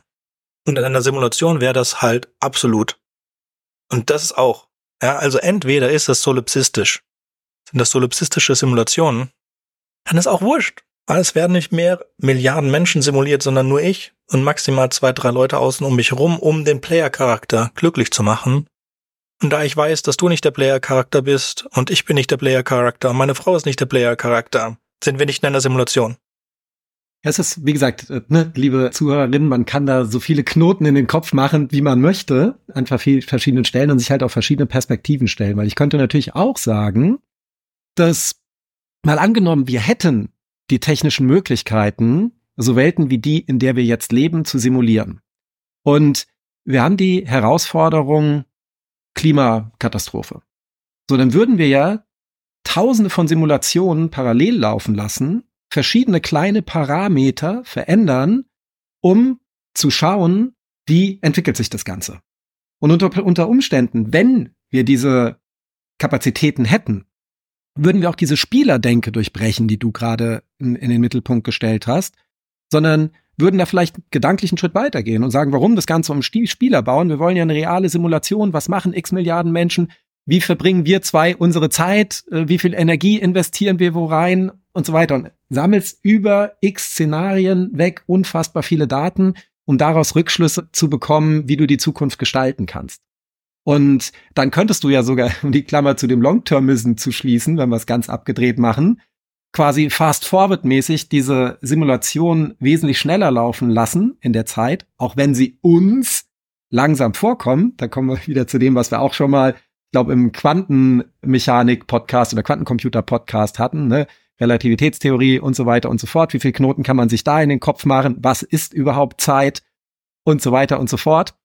Das also wie gesagt, aus meiner Sicht ist es ein philosophisches Gedankenspiel, wo es gar nicht so viel richtig oder falsch gibt, sondern ich wieder zu diesen zwei Fragen letztendlich, wenn ich mich da gedanklich verlaufe und meine Hirn wieder runterfahren will, zurückkomme, die ich eben an die, an die Zuhörerinnen gestellt habe, oder letztendlich die eine Frage, die erste, was würde es denn überhaupt ändern, wenn ich jetzt rausbekomme, das ist eine Simulation? Ja, das können wir antworten, nichts. Dann gehen wir zurück aber das Fass mache ich jetzt nochmal größer auf, ja? Also, ich stelle mal dein Bier zur Seite, das Fach können wir größer. Ja, wir wissen ja Urknall, ja? Wir können zurückberechnen davon, dass sich alles auseinander bewegt, dass alles mal an einem Punkt zusammen gewesen ist, ja? Wir wissen aber auch, dass das physio physisch keinen Sinn macht, es sei denn, wir hätten diese Expan schnelle Expansion ganz am Anfang gehabt. Das heißt, ganz, ganz, ganz am Anfang, während des Urknalls, war die Expansion für einen ganz winzigen Teil mega schnell und hat sich dann verlangsamt. Sonst würde es uns nicht geben. Ja? Was allerdings bedeutet, dass sich diese Expansion zwangsläufig auch woanders weiter expandiert. Okay? Das heißt, beim Urknall ist nicht ein Universum entstanden, sondern n Universum entstanden und die expandieren alle unterschiedlich. Das heißt, in diesem linearen Expansion gibt es eine Bubble, sich weniger schnell expandiert und das sind wir. Und es gibt n andere Bubbles, die sich auch weniger schneller expandieren als wir. Und das sind Kopien unseres Universums. Das ist die Multiversumstheorie. Und das ist tatsächlich im Moment Stand der Wissenschaft. Es gibt, es gibt keine, keine Möglichkeit, diese anderen Universum zu beweisen oder nicht zu beweisen. Es gibt keine Möglichkeit, diese anderen Universen zu betreten oder dass sie zu uns kommen. Und so könnte auch das Universum ganz einfach ändern, indem diese Bubble in dieser verlangsamten Expansion, in der wir drin sind, einfach pups, weggeht. Ich würde sagen, bevor wir jetzt vollkommen die irdischen Sphären verlassen, weil natürlich können wir das jetzt auch endlos weiterspielen, das Spiel mit dem Ping-Pong, ist Universum ein schöner, eine schöne Überleitung doch zu dem nächsten Thema Universe 25. Lass uns vielleicht damit weitermachen wenn überhaupt noch jemand weiter zuhört und wir euch nicht alle schon komplett abgehängt haben, versuchen wir es wieder ein bisschen in die Spur zu bekommen und zurück auf unseren Fahrplan. Ja, unsere, Unsere Rewrite-Zuhörer haben wir auf jeden Fall nicht abgehängt jetzt. Aber vielleicht jetzt. Kommen wir zurück zu was ganz Irdischem. Jonathan B. Calhoun, ich habe andererweitig schon mal davon erzählt, ist ein Verhaltensbiologe, der sich mit Experimenten an Ratten und Mäusen darüber Gedanken gemacht hat, was könnte ich davon lernen für die Menschheit. So hat angefangen mit Experimenten an Ratten, an norwegischen Wanderratten in Barnes Scheunen. Also er hat deren Population in Scheunen beobachtet und hat festgestellt, dass an einer bestimmten Anzahl von Ratten in einer Organisation, Hierarchie, die jungen Ratten auswandern und woanders neue Nester machen. Und darauf kam er dann auf die Idee, wie wäre es denn in einer, wie würde sich es verhalten in einer perfekten Umgebung? Dann hat er angefangen mit seinen Mäuse-Universen, also nicht mit Ratten, sondern mit Mäusen, sorry, und hat Enclosures, also Boxen gebaut für Mäuse. Und das, über das wir reden, sein ultimatives Experiment ist das Universum 25. Das wurde im Jahr 1972 gemacht von der NIM, irgendwas National Organization for Anything. Aber es gibt da einen schönen Film zu, der auch diese Ideen aus der Sicht der Rattenmäuse zeigt, ist einer der verstörendsten Kinder-Zeichentrickfilme, den es gibt, aber unbedingte Empfehlung hier. Also, Universum 25 war ein zwei Meter mal zwei Meter großer Bau mit einer Höhe der Wände von 1,50 Meter. Es gab keine Krankheiten da, keine Jäger wie Katzen und so weiter. Es waren immer 20 Grad. Es gab genügend Essen für 9500 Mäuse. Es hätte genügend Wasser gegeben für 6144 Mäuse und genügend Wohnplätze für 3840 Mäuse. Es hat aber niemals mehr als 2200 Mäuse gegeben. Das heißt, lange, lange Zeit, bevor es eng geworden ist, in diesem Paradies sind seine Bewohner ausgestorben. Wie ist das passiert? Also am Anfang wurden vier Pärchen gesunder Mäuse in das Enclosure gesetzt, in die Box gesetzt. Die brauchten erst einmal ein bisschen, um sich daran zu gewöhnen. Und dann begann die exponentielle Phase, in der sich die Bevölkerung alle 55 Tage verdoppelt hat. Und das ging bis zu etwa 600 Mäusen. Dann verlangsamte sich das. Und wie gesagt, es flachte dann ab bei 2200. Und dann wurden keine weiteren Mäuse mehr geboren. Und nach dem Tod des letzten Überle äh, der letzten Maus, die hätte Nachkommen bekommen können, wurde das Experiment eingestellt. Was ist passiert? man, es, es ist zu einer sogenannten Verhaltenssenke gekommen. Das heißt, die, nach der Theorie von, oder wir können jetzt erstmal erzählen, was wirklich passiert ist. Als Anfang ist passiert, dass bestimmte männliche Mäuse mehr aggressiv geworden sind gegenüber anderen Mäusen und dass es dann sogenannte Außenseitermäuse gab, die also sehr gebissen von allen anderen vertrieben worden sind und so weiter. Daraufhin haben sich die Mütter in die oberen Stockwerke zurückgezogen und haben dort sehr auf ihre Kinder aufgepasst, fing dann aber auch an, die Kinder zu vernachlässigen. Das führte dann dazu, dass eine bestimmte Art von Mäusen, die sie die Schönen oder The Beautiful genannt haben, aufgekommen sind, die sich überhaupt nicht an, an irgendetwas beteiligt haben, die kein Interesse an Fortpflanzung hatten, die sich einfach nur gepflegt haben. Und wie gesagt, dann sind man ausgestorben. Das heißt, wir sind in eine Phase, eine Aggressionsphase der Hypersexualität gekommen und nach dieser Hypersexualitätsphase kam dann diese absolute Individualistenphase, die dann zum absoluten zum Aussterben geführt hat. Hier ganz, ganz interessante Sache und auch schreckliche Sache. Er hat, es gab tatsächlich Universum 26, er hat wieder vier gesunde Pärchen aus diesem Universum 25 genommen und in das Enclosure von Universum 26 gestan und die haben sich nicht fort, fortgepflanzt. Sie sind einfach in der Verhaltenssenke geblieben und ausgestorben. Das ist das ganze Experiment, wie gesagt, ist von 1972 und was könnte man daraus aus für die Menschheit schließen? Also die Idee von Kahun war, wenn es eine Hierarchie gibt, also es gibt eine bestimmte Anzahl an Plätzen innerhalb einer Hierarchie, innerhalb einer Gruppe. Und die ändert sich nicht. Die ändert sich nicht, egal wie viele Individuen da sind. Wenn diese Hierarchieplätze belegt sind, sind diese Hierarchieplätze belegt. Und dann kommt es zu dieser meist durch Männer oder Männchen ausgeführten sexuellen Aggression. die in Kämpfen, Kriegen endet. Und daraufhin kommen dann diese Generation von Individuen, die kein Interesse mehr mit irgendeiner Interaktion mit der Außenwelt haben, außer mit sich selbst, also komplette Individualisten. Und danach kommt das Aussterben. Und er hat das übertragen auf die Menschheit. Und wenn wir jetzt das mal angucken, um nochmal zurück zur Simulationshypothese und zum Longtermismus zu kommen, wenn es eine Zivilisation sehr viele Männer gibt, die keinen Platz haben in der Hierarchie, kommt es zu Kriegen. Check. Haben wir in der Realität. Wenn diese Phase der extremen Aggressivität überwunden ist, kommt es zum extremen Individualisten, die kein Interesse mehr haben, sich fortzupflanzen. Schauen wir nach Japan. Check. Was bedeutet das für uns? Brauchst du gar nicht, brauchst du gar nicht so weit zu gehen. Du kannst ja, ja auch in unsere Gesellschaften gehen und merkst auch hier klar diese Korrelation ne, von Wohlstand, wie, wie gut geht es uns, was für einen Einfluss hat es auf Sozialverhalten, auf Fortpflanzungsraten und benchmarkt das gegen global genau. Süden. Es hat auch, wie, genau, und es hat auch etwas damit zu tun, habe ich eine Chance, eine Familie zu gründen, habe ich eine Chance, ein Haus zu kaufen, ein Haus zu besitzen, kann ich das haben, was meine Eltern hatten. Gut, Kaun hat auch ganz eindeutig gesagt, man kann das nicht eins zu eins auf die Menschen übertragen. Und das ist auch ganz wichtig. Mäuseexperimente und Rattenexperimente, auch für Medizin, kann man nie eins zu eins auf Menschen übertragen. Und auch hier, denk nur mal drüber nach, weil wir wissen, dass die Weltbevölkerung sinkt. Wir haben, wir hatten gedacht, wir gehen bis 14 Milliarden, bis es anfängt zu sinken. Wir sind jetzt sicher, dass wir 8,6 Milliarden nie übersteigen werden, was ich auch nicht schlecht finde, aber es gab noch niemals in der Geschichte der Menschheit, by the way relativ kurz, eine Zivilisation, deren Geburtenrate gesunken ist und die dann wieder gestiegen ist. Never. Das heißt, nur weil wir jetzt in Ende, Mitte des, äh, des 24. Jahrhunderts wieder da sein werden, wo wir 1900 waren, bedeutet das nicht, dass es nicht weiter kontinuierlich gegen Null geht. Und das nur mal ein bisschen was ja. zu Longtermism.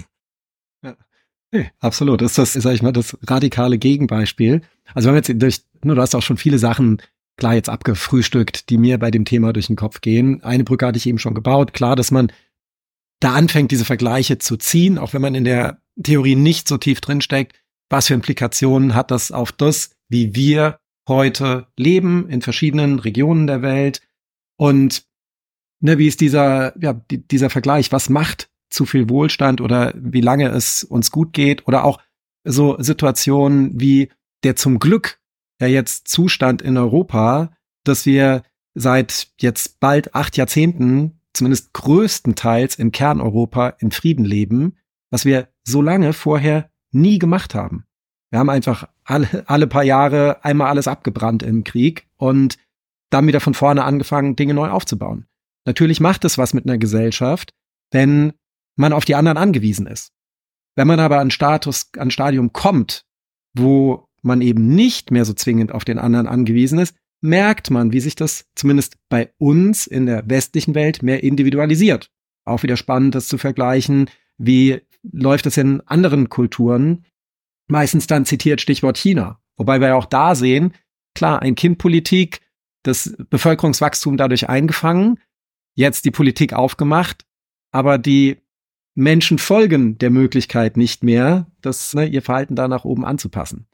Man kann natürlich auch bei dem, bei dem Versuchssetup mit dem 2x2 Meter sagen, ist das wirklich eine ideale Umgebung oder müsste die vielleicht auch größer sein? Aber es geht ja dabei darum, diesen endlichen Raum zu schaffen, den wir ja bei uns auf der Erde letztendlich auch haben. Ja, also nur wenn ihr eben anfangt, das bei euch zu, zu durchgehen, das kurz, kurz abgeräumt was du gerade noch eingeworfen hattest mit dem, Entschuldigung, noch den Einpunkt mit, dass das auch mit diesem, diesem Thema abhängt, habe ich die finanziellen Ressourcen, kann ich eine Familie ernähren, habe ich einen guten Job und so weiter. Das sind ja Denkmuster oder Werte, nach denen wir hier in unseren Gesellschaften im globalen Norden leben.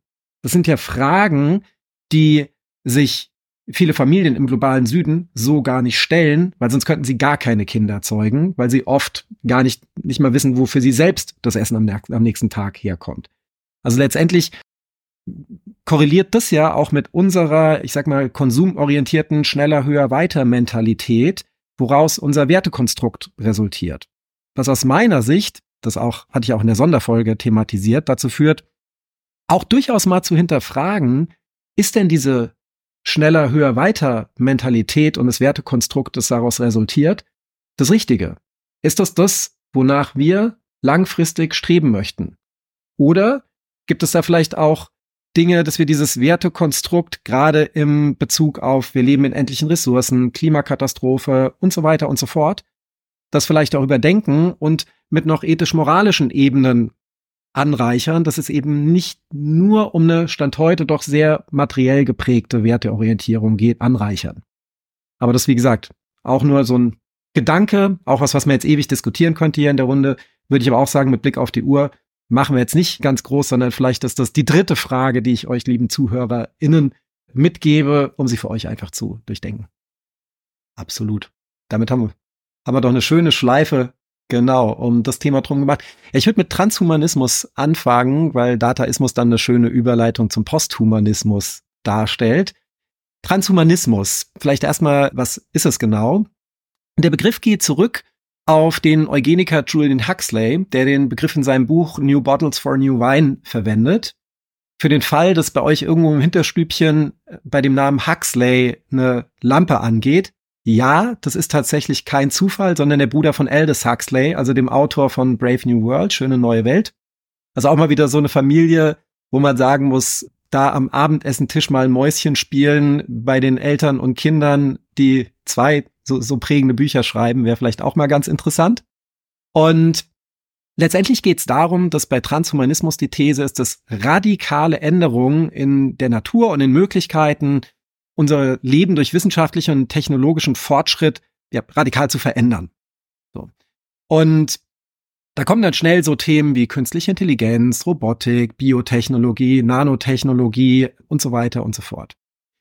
Wobei natürlich die Frage dann stark mit Definitionen abhängt, ab wann fängt denn die menschliche Spezies an, über sich hinauszuwachsen? Was sind denn radikale Änderungen in unseren Möglichkeiten?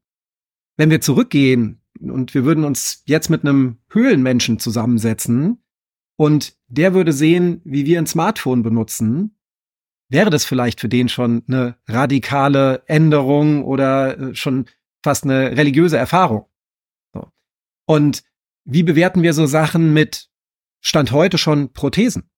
Ja, wenn wir sehen Paralympics, dass ich zum Teil mit Prothesen schneller laufen kann, als ich mit meinen eigenen Beinen laufen kann. Ja? Wo ist die, die Grenze Mensch-Maschinen-Schnittstelle? Wenn wir über Virtual Reality, Augmented Reality, Extended Reality, so in diesem Ready Player One Modus denken und wir setzen uns eine Brille auf, sind vielleicht noch in einem Anzug, der uns ja, Sinneserfahrungen liefert. Geht das schon in einen transhumanistischen Bereich? Oder kommt diese Grenze, wenn wir Brain-Computer-Interfaces einsetzen, also Chips, die wir in unseren Hirn einpflanzen, um Hirnströme zu messen, um daraus Dinge zu steuern. Das ganz nebenbei, was wir auch schon öfters erwähnt hatten hier in dem Podcast, auch was ist, das gibt's heute schon. Ja? Also wo zieht man da genau die Linie des Transhumanismus und wie verschiebt sich das eben mit unseren technischen Möglichkeiten und unserer gesellschaftlichen Entwicklung? Ist es überhaupt ein Begriff, den ich fest definieren kann oder ist er in gewisser Weise auch fluide? Und irgendwann gibt es halt diesen Punkt, wo man sagen muss, okay, jetzt ist das noch human, transhuman oder posthuman? Womit, wo wir auch gleich bei dir in dem, in dem Teil noch mal reinkommen. Ja, ich würde da die, um dir kurz ins Wort zu fallen. Wir hatten mal beim Rewrite Podcast ein Interview gemacht mit der Vorsitzenden des deutschen Cyborg e.V. Leider konnte dieses, ging dieses Interview irgendwie verloren und wir konnten es nie verwenden. Wir haben aber eine Folge über Cyborgs gemacht. Und sie hat erzählt, und ich fand das auch ganz interessant, wann für sie das Cyborg, also das Transhumane anfängt. Nennen wir diese transhumanen Menschen einfach Cyborgs. Und das ist schon beim Feuer. Schon allein das Feuer macht einen riesen Unterschied. Brille, Feuer, die Möglichkeit zu schreiben, Kleidung. All diese Dinge macht uns als Mensch, die wir eigentlich nur eine Unterart der Affen sind, zu etwas ganz anderem als das, was wir eigentlich waren. Wenn wir uns das rein biologisch ansehen, hat sich der Mensch seit 200.000 Jahren, seit dem Aufkommen des modernen Menschen nicht verändert. Unser Gehirn hat sich nicht verändert. Wir hatten dasselbe Gehirn. Würden wir jetzt zurückgehen und jemanden 200.000 Jahre aus der Vergangenheit holen, ein Baby und dieses erziehen, dann wäre diese Person genauso klug und könnte sich in unserer Welt genauso zurechtfinden wie wir, weil sie sich physisch nicht von uns merklich unterscheidet. Sofern wir wissen, ja. Und deswegen könnte man schon sagen, dass es extrem anfängt. Also ich würde, wie gesagt, viel, viel früher zurückgehen und sagen, dieser Transhumanismus kann oder fängt schon für mich mit dem Feuer an. Also wir sind voll in dieser transhumanistischen Phase, die ja auch nicht so lang ist. Wenn wir bedenken, dass es uns seit 200.000 Jahren gibt, wir haben nicht das Feuer äh, unter Kontrolle seit 200.000 Jahren. Schließt halt genau schön zu dem Kreis, zu dem Thema, wie ich in das Thema eingestiegen bin, dass du halt viel über Definitionsfragen kommst mhm. bei dem Thema. Ja, dass du es eben so definierst. Ich für mich selber würde es, würde es später definieren, aber ich kann jeden Standpunkt dabei nachvollziehen. Und letztendlich geht es ja dabei auch so um die ethische Frage, wie weit darf ein Mensch sein Aussehen, seine physikalischen, kognitiven oder was auch immer Fähigkeiten optimieren, um sein Lebensglück durch Technik zu optimieren. Ja, also gibt es da Linien, die wir ziehen? Wenn ja, wo ziehen wir die? Das Thema wird auch oft mit dem Thema Singularität verknüpft, was wir auch schon mal ganz am Anfang in einer Folge beim Thema künstliche Intelligenz hatten. Und aber wie gesagt, es ist letztendlich sehr fluide. Wenn wir dann die Brücke schlagen zu dem Dataismus, der besagt, dass das Universum letztendlich aus ganz, ganz vielen Datenströmen besteht. Und der Mensch an vielen Stellen nach Unsterblichkeit strebt. Also dieses Thema Mind Upload taucht auch oft auf, sowohl bei dem Long-Termism als auch hier bei dem Transhumanismus, Posthumanismus wird es wahrscheinlich gleich auch nochmal aufgreifen. Also auch diese Abgrenzung zum Posthumanismus ist aus meiner Sicht halt sehr, sehr fließend. Und man kommt dann auch in so einen ja religiösen, spirituellen Bereich rein. Und dabei finde ich dann immer wieder spannend zu sehen, wie man sieht, dass selbst in verschiedenen Regionen und verschiedenen Urvölkern so Grundmuster in dem, wie wir gelebt haben und an was wir geglaubt haben, wie wir mit dem Tod umgehen, dass wir ja dieses, dieses für uns nicht greifbare Jenseits und unsere Endlichkeit uns natürlich, sobald wir eine gewisse kognitive Reife erreicht hatten, ja, gewisse grundlegende Fragen aufgeworfen hat und zum Nachdenken angeregt hat. Und man da sagen könnte, das ist zum Beispiel eine Richtung, in die Yuval Noah Harari mit Homo Deus mit dem Buch geht, dass eben wir in so eine Richtung ja digitale Aufklärung gehen, dass wir letztendlich die letzten kleinsten Winkel unseres Universums und auch dann wieder spirituell, haben wir eine Seele oder nicht? Wie treffen wir Entscheidungen? Treffen wir sie überhaupt selber oder nicht? Wenn wir alles in Datenströme zerlegen, hat, resultieren daraus auch bestimmte Folgerungen. So dass zum Beispiel Harari sagt, dass wir gar keine eigenen Entscheidungen treffen, weil die über diese Datenströme bestimmt werden und nicht aus uns selbst heraus. So. Und aber auch da merkt man, es ist ein sehr, sehr breites Feld, was man aufmacht, wenn man es ganz runterbricht. Ja. Also ich mag das Buch, ich mag das Buch auch super. Ich habe es mir tatsächlich physisch gekauft. Ich habe mir das Hörbuch angehört, es ist fantastisch und ich habe das physische Buch auch irgendwo hinter mir stehen, habe es aber nie wieder angefasst. Es ist diese große Frage, ist das Universum berechnet oder nicht. Ja, ist es also berechenbar oder nicht komplett? Wenn es komplett berechenbar ist, dann kann man auch wirklich jede Entscheidung berechnen und es gibt keine zufälligen Entscheidungen. Was natürlich dann wieder die Frage an Absurdum führt, wenn du zurückgehen könntest zu Beginn deines Lebens, könntest du irgendwas anderes machen? Nein.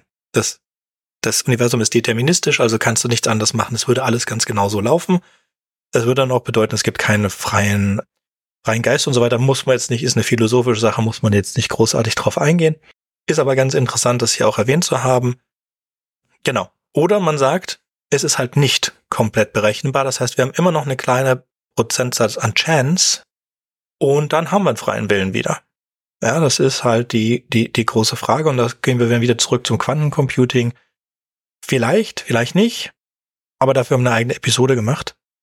Wolltest du noch etwas sagen zum Dadaismus oder Dataismus, nicht Dadaismus, das ist was anderes, der Dadaismus. Das ist dann, das ist dann wieder was anderes. Wir bleiben beim Dataismus. Nee, also das, den, den Blickwinkel, den du gerade aufgemacht hast, ist ja das Spannende, dass wir eben uns langsam aber sicher auf eine Zeit zubewegen, wo wir immer, immer mehr Rechenpower und Möglichkeiten bekommen, die wir auf diese Fragestellung draufschmeißen können. Und uns dem Thema da eben die Zwiebel immer weiter häuten und schälen können, um zu diesem Kern vorzustoßen. Ob wir das jemals wirklich bis in die Mitte des Kerns schaffen, ist dann genau die dahinterliegende große Frage. Mhm. Aber definitiv spannend und auch was, was ich immer gerne abends mit in der entsprechenden Runde oder auch tagsüber bis zum St. Nimmerleinstag von ganz vielen Perspektiven aus diskutieren kann. Auch in dem Thema kann man sich endlos verlieren. Aber bevor wir das machen, springen wir rüber zum letzten Thema, dem Posthumanismus. Es ist ein fantastischer Übergang. Na, der teilt sich in zwei Teile. In den technischen Posthumanismus, den haben wir relativ schnell abgefrühstückt und im kritischen Posthumanismus dauert ein bisschen länger. Davor ein Shoutout an Stanislav Lem, mein Lieblingsautor und eine Appendix an seine Sternentagebücher. Da kommen nämlich am Ende, die Sternentagebücher sind eher komödiantisch, wobei da auch sehr schöne Kritik, sehr schöne Kritik drin ist an bestimmten Sozi äh, Systemen. Aber die richtig großen philosophischen Nüsse knackt er dann mit aus den Erinnerungen des Io und Tichy. Das sind fünf Geschichten, die auf der Erde spielen. Die Sternentagebücher, da befindet er sich meistens außerhalb der Erde. Und in der ersten Geschichte haben wir wirklich, das habe ich vorhin vergessen, haben wir auch so eine Simulation in eine Simulation in eine Simulationsgeschichte mit dem solipsistischen Professor. Und in der zweiten Geschichte kommt dann wirklich diese, was wäre, wenn wir eine Seele erzeugen könnten und wenn diese unsterblich wäre. Also erstmal super Shoutout bitte, wenn ihr irgendwie die Chance habt, das sollte man sich auf jeden Fall antun. Zurück zu diesen Daten und beziehungsweise zu dem erreichen wir jemals das Innerste der Zwiebel. Und unser Gehirn ist, und das ist einfach faktisch so, ist ein physisches Objekt. Und ein physisches Objekt hat physikalische Grenzen. Das heißt, wir können nichts denken, was unser Gehirn nicht verarbeiten kann. Macht es insoweit. Das heißt, und das ist auch etwas vom Posthumanismus, es, wir sind einfach nur da, um zu erzeugen, was nach uns kommt. Und wir sind vielleicht die Schöpfung, das beste Gehirn, was die Evolution aus dem biologischen Pool, dem ihr zur Verfügung stellt, bauen kann. Aber was wir tun können, ist die nächstgrößere Maschine bauen. Zu Douglas Adams zurück, Big Deep Thought hat die Erde gebaut. Den Computer die Erde. In Douglas Adams, für die Leute, die es nicht kennen, per Anhalter durch die Galaxis, hat sich eine außerirdische Rasse mit 16 Armen, die das Deo vor dem Feuer erfunden hat, darüber Gedanken gemacht, was ist denn eigentlich der Sinn vom Universum, dem Leben und den ganzen Rest. Und dann haben sie eine Maschine gebaut, Deep Sword, und Deep Sword hat dann eine weitere Maschine gebaut, die ihm hilft, diese Frage zu beantworten. Das ist die Erde. Und die Erde ist fünf Minuten, bevor sie die Antwort hat ausspucken können, explodiert, weil die Vorlo nicht die Vorlonen, die Borgonen eine Umgehungsstraße bauen mussten durch die Erde und eine Umgehungsstraße hat natürlich Vorrang. Aber Punkt ist, wir schaffen mit neuronalen Netzen, wir schaffen mit der AI und der Singularität, die daraus vielleicht entsteht, genau das, was uns nachfolgen könnte, was vielleicht auch nicht schafft, das Innerste der Zwiebel zu erreichen. Aber der nächste Schritt auf dem Weg zum Innersten der Zwiebel ist, der Posthumanismus denkt also darüber nach, was ist die nächste Stufe in der Evolution des Denkens nach uns. Und die Antwort des Posthumanismus ist nicht wie der Transhumanismus eine Verbindung von Mensch und Computer oder von erweitertem Mensch, dem Cyborg, sondern die Idee des Post, des technischen Posthumanismus, und das ist ganz wichtig, wir reden hier vom technischen Posthumanismus, die Idee davon ist, dass es die Singularität ist, mit oder ohne Upload von Bewusstsein oder eine reine KI, die einfach nur vom Menschen gebaut worden ist. So, und das ist jetzt in aller Kürze der technische Posthumanismus. Mir einen Augenblick noch ein Stückchen Tee zu trinken. Man muss sagen, dass der Transhumanismus Teil des Posthumanismus ist. Ja, also wir haben dann die Möglichkeiten, es gibt die Singularität oder es gibt die erweiterten oder es gibt die erweiterten Menschen oder es gibt beides, ja, keine Frage, kann auch nebeneinander existieren. Und dann gibt es den kritischen Posthumanismus. Der kritische Posthumanismus beschäftigt sich auch mit der Idee des Cyborgs. Und am wichtigsten dort ist die Philosophin Donna, Her Donna Haraway, und sie schrieb im Jahr 1985 A Cyborg Manifesto. Und das ist eines der am schwierigsten zu lesenden Texte, den ich je in meinem Leben gelesen habe. Und ich musste auch x zusätzlich Informationen zur Seite zu bringen, um es euch erzählen zu können. Aber ich glaube, ich habe den Grundgedanken verstanden. Trotzdem ganz kurz, sie stellt drei Hauptideen vor. Also sie sagt, es geht wieder um den Cyborg, die Verbindung von Mensch und allem anderen. Und Technologie, The Cyborg Challenge the Essential Concept of Gender. Okay? The Cyborg challenged also unsere Idee von Gender. Macht Sinn. The Cyborg indicates fundamentally change in our society. As, ja, ein Informationssystem oder Repräsentation versus Simulation. Gut, auch das macht da, also Cyborg challenged das. Und wir müssen jetzt hier als Cyborg, meint sie das, was nach dem kommt, was wir sind, also die Zukunft, ja? Und das letzte ist, Cyborg Challenge die traditionellen Vorstellungen der Identifikation zwischen modernem Subjekt und postmodernem Selbst. Felix, konntest du mir soweit folgen oder soll ich es einfach mit einem Beispiel machen? Ich würde sagen, wir lassen das alle auf uns wirken und dann legst du mit einem Beispiel nach. Ja. Also wir müssen dazu einfach sagen, Donna Hathaway ist eine Feministin und sie hat ein bisschen Problem mit dem intersektionalen Feminismus. Ich glaube, das ist Welle 4 für alle die Feministen-Experten können mich bitte korrigieren. Intersektionaler Feminismus sagt, der Feminismus bis jetzt hat eigentlich sich primär um weiße Frauen gekümmert. Es gibt aber andere Minoritätengruppen, zum Beispiel schwarze Frauen, zum Beispiel behinderte Frauen, zum Beispiel schwarze behinderte Frauen, zum Beispiel schwarze behinderte Frauen plus X, ja. Damit fangen wir auch an, dass wir diese Gruppen von Gender runterkippen oder runterschneiden in, in ganz, ganz viele kleine Teile. Machen wir ein weiteres Beispiel. Sex. Wir haben früher ein binäres Sexverständnis gehabt. Du bist entweder Mann, entweder Frau. Du bist entweder heterosexuell oder bisexuell. Und jetzt stellen, äh, stellen wir diese Gruppen zwischendrin. Ja, und es gibt immer mehr von diesen Gruppen, immer mehr Identifikationspotenziale, bis es irgendwann mal sich in, in gar nichts auflöst. Also zum Beispiel, früher hat man gesagt, wenn du nicht heterosexuell bist oder bisex, äh, sorry, nicht heterosexuell oder homosexuell, dann bist du bisexuell. Jetzt gibt es pansexuell und dann geht's gerade so weiter. Und ich muss ehrlich sagen, ich habe es mal versucht zu verstehen, aber in dem Zeitpunkt, in dem ich verstanden habe, eine next, next neue Sexualität oder eine neue Gender, dann gibt's schon wieder die nächsten. Ich will jetzt gar niemanden, wenn ihr das könnt, wenn ihr das verstehen könnt, wenn es euch interessiert. Ich bin aber bei Donna Hathaway und sagt, dann nennen wir doch alles zusammen Cyborg, ja? Es ist gar nicht wichtig, jetzt weitere Unterscheidungen zu machen und immer mehr intersektionale Gruppen zu erstellen, sondern es uns zusammenbringen zu einem. Es gibt nicht Mann und Frau, es gibt Cyborg, es gibt nicht heterosexuell und äh, homosexuell, was die Pole sind, sondern es gibt nur noch den Cyborg, Cyborg-sexuell. Okay? Das ist die Idee. Und das bedeutet natürlich auch, dass das erste Konzept von Gender. Wir zerstören das Konzept von Gender, weil es nur noch einen Cyborg gibt. Der Cyborg ah, kann Kinder gebären, er kann Kinder machen, er kann arbeiten, er kann Fürsorgepflege machen, er kann lernen, er kann in den Weltraum, er kann alles. Weil ein Cyborg ist nicht auf sein Gender reduziert. Und das zerstört natürlich auch unser Verständnis von Gesellschaft. Weil wir in einer Gesellschaft leben, die Pflege nicht wirklich, also die Frauen disenfranchised oder indem sie Pflege nicht als bezahlt. Ja, die Hauspflege der Mutter der Kinder ist kein Job, der bezahlt wird. Aber es ist ein Value der Gesellschaft. Also es ist etwas, das die Gesellschaft voranbringt, was eigentlich bezahlt werden müsste.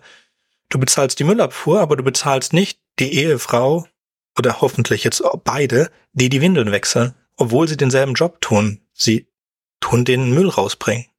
Das ist dann der zweite Punkt. Es ändert unsere Gesellschaft in der Absolutheit. Und dann kommt der, der letzte, es zerstört natürlich auch dann das Gefühl von Identität. Wenn ich alles bin, in eins, wo ist dann meine Identität? Und deswegen sagt sie, wir verändern uns von dem Subjekt zu dem Selbst. Wir gehen von dem Individuellen in das Multiple. Also ich kann nicht mehr sagen, ich habe ein Geschlecht Egal wie, aus wie, ob ich es dir aus zwei Geschlechtern auswähle, aus 50 oder 500. Der Cyborg hat alle Geschlechter. Und wir gehen von dem Zusammen in das Fragmentierte, von dem Automatischen in das System, von dem Stabilen in das Fluide, von Human Nature in Selbst created.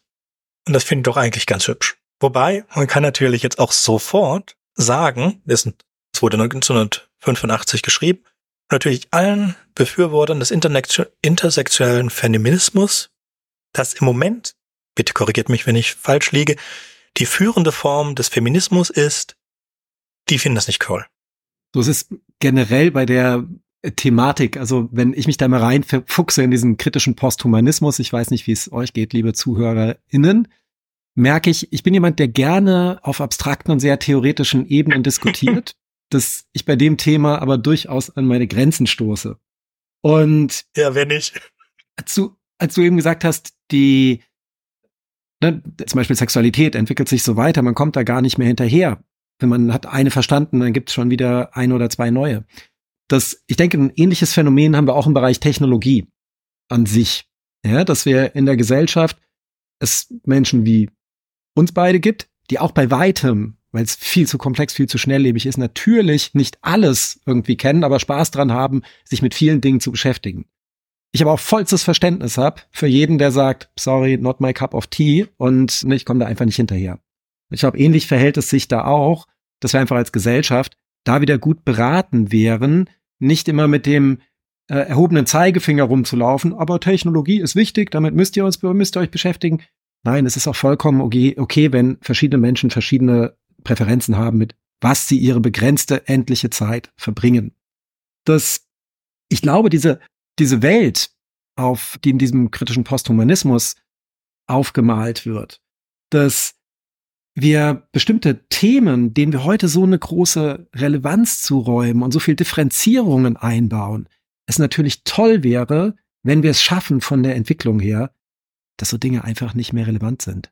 Ob ich, welches Gender ich habe, welcher Sexualität ich nachstrebe und so weiter, dass wir über diesen Punkt wegkommen und es einfach gar kein Thema mehr ist und jeder Mensch so in Ruhe und Frieden leben kann, wie er möchte, ohne dabei in irgendwelche Schubladen reingesteckt zu werden, sondern ihn einfach als das zu belassen, das er ist.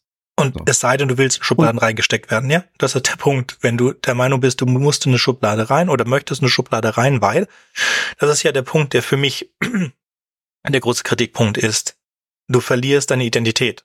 Und das, der Verlust ist Identität. Das kann man an dem Satz, ich denke, das kann jeder fühlen. Wenn wir unsere Identität verlieren, das ist schlecht. So, es fühlt sich nicht gut an. Also das, der Verlust der Identität, das ist etwas, was dieser Satz, du verlierst deine Identität, bedroht mich als Satz, weil ich will meine Identität nicht verlieren. Ich will ich sein. Ja, es ist mir nicht, es ist mir egal, welches Gender und diese ganz anderen sonst da, aber ich will ich sein.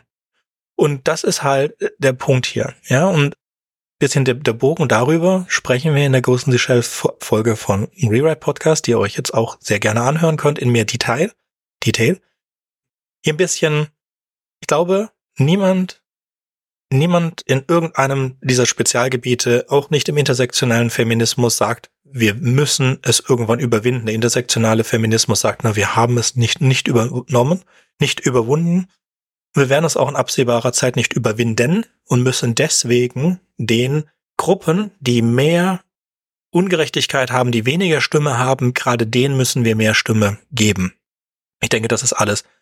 Und wir haben jetzt aber auch Gegenbewehr in der USA, gerade durch die Abschaffung von Affirmative Action, das war die, dass man in, zum Beispiel in den Collegen Leute von benachteiligten Gruppen aufgrund von physischen Merkmalen wie Hautfarbe bevorzugt hat.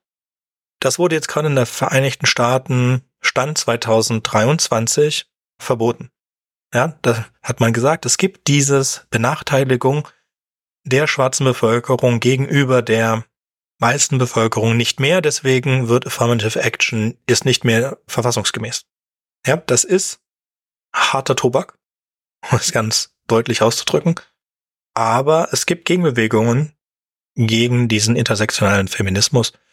Und so oder so sehe ich, dass Donna Hathaway recht hat, dass wir darauf hinzulaufen, dass egal, ob du es jetzt, ob du jetzt sagst, du schneidest, das ist, ist es ja, das ist wie ein Magnetismus. Wenn du anfängst, diese ganzen Identitäten zu zerschneiden in immer kleinere, dann bist du am Ende bei der einen Person, die eine Identität hat. Dann hat diese eine Identität halt 40 Merkmale.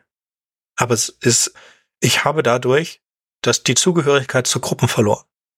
Und ich weiß auch nicht, was die Lösung davon ist. Weil die Gefahr besteht, wie gesagt, darin, dass du deine Identität verlierst, weil du bist nur noch du selbst. In Negativen, dass du, der Mensch ist ein Gruppenmensch. Aber du meinst, wir verlieren es gerade. Das ist nicht schlimm. Nee, das ist, also letztendlich reden wir da nicht über ein Dilemma oder ein Trilemma, sondern quasi über ein X-Lemma. Ja, also bestimmte Dinge, wo man sagen könnte, die laufen kontraevolutionär. Ja, also dieses, wie du gesagt hast, ne, wir haben dieses Bedürfnis, eine Identität zu haben.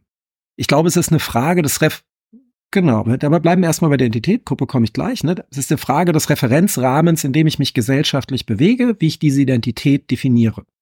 Wir haben dieses Bedürfnis, in einer Gruppe zu leben. Ja, es ist einfach menschlich. Wir merken, ne, aktuell ja auch hierzulande ein Thema Einsamkeit und was für gesundheitliche Folgen das hat, wenn man einsam ist als Mensch. So, es mag einzelne Menschen geben, für die das gut und richtig ist, aber für das Gros der Menschen sind wir ein soziales Wesen.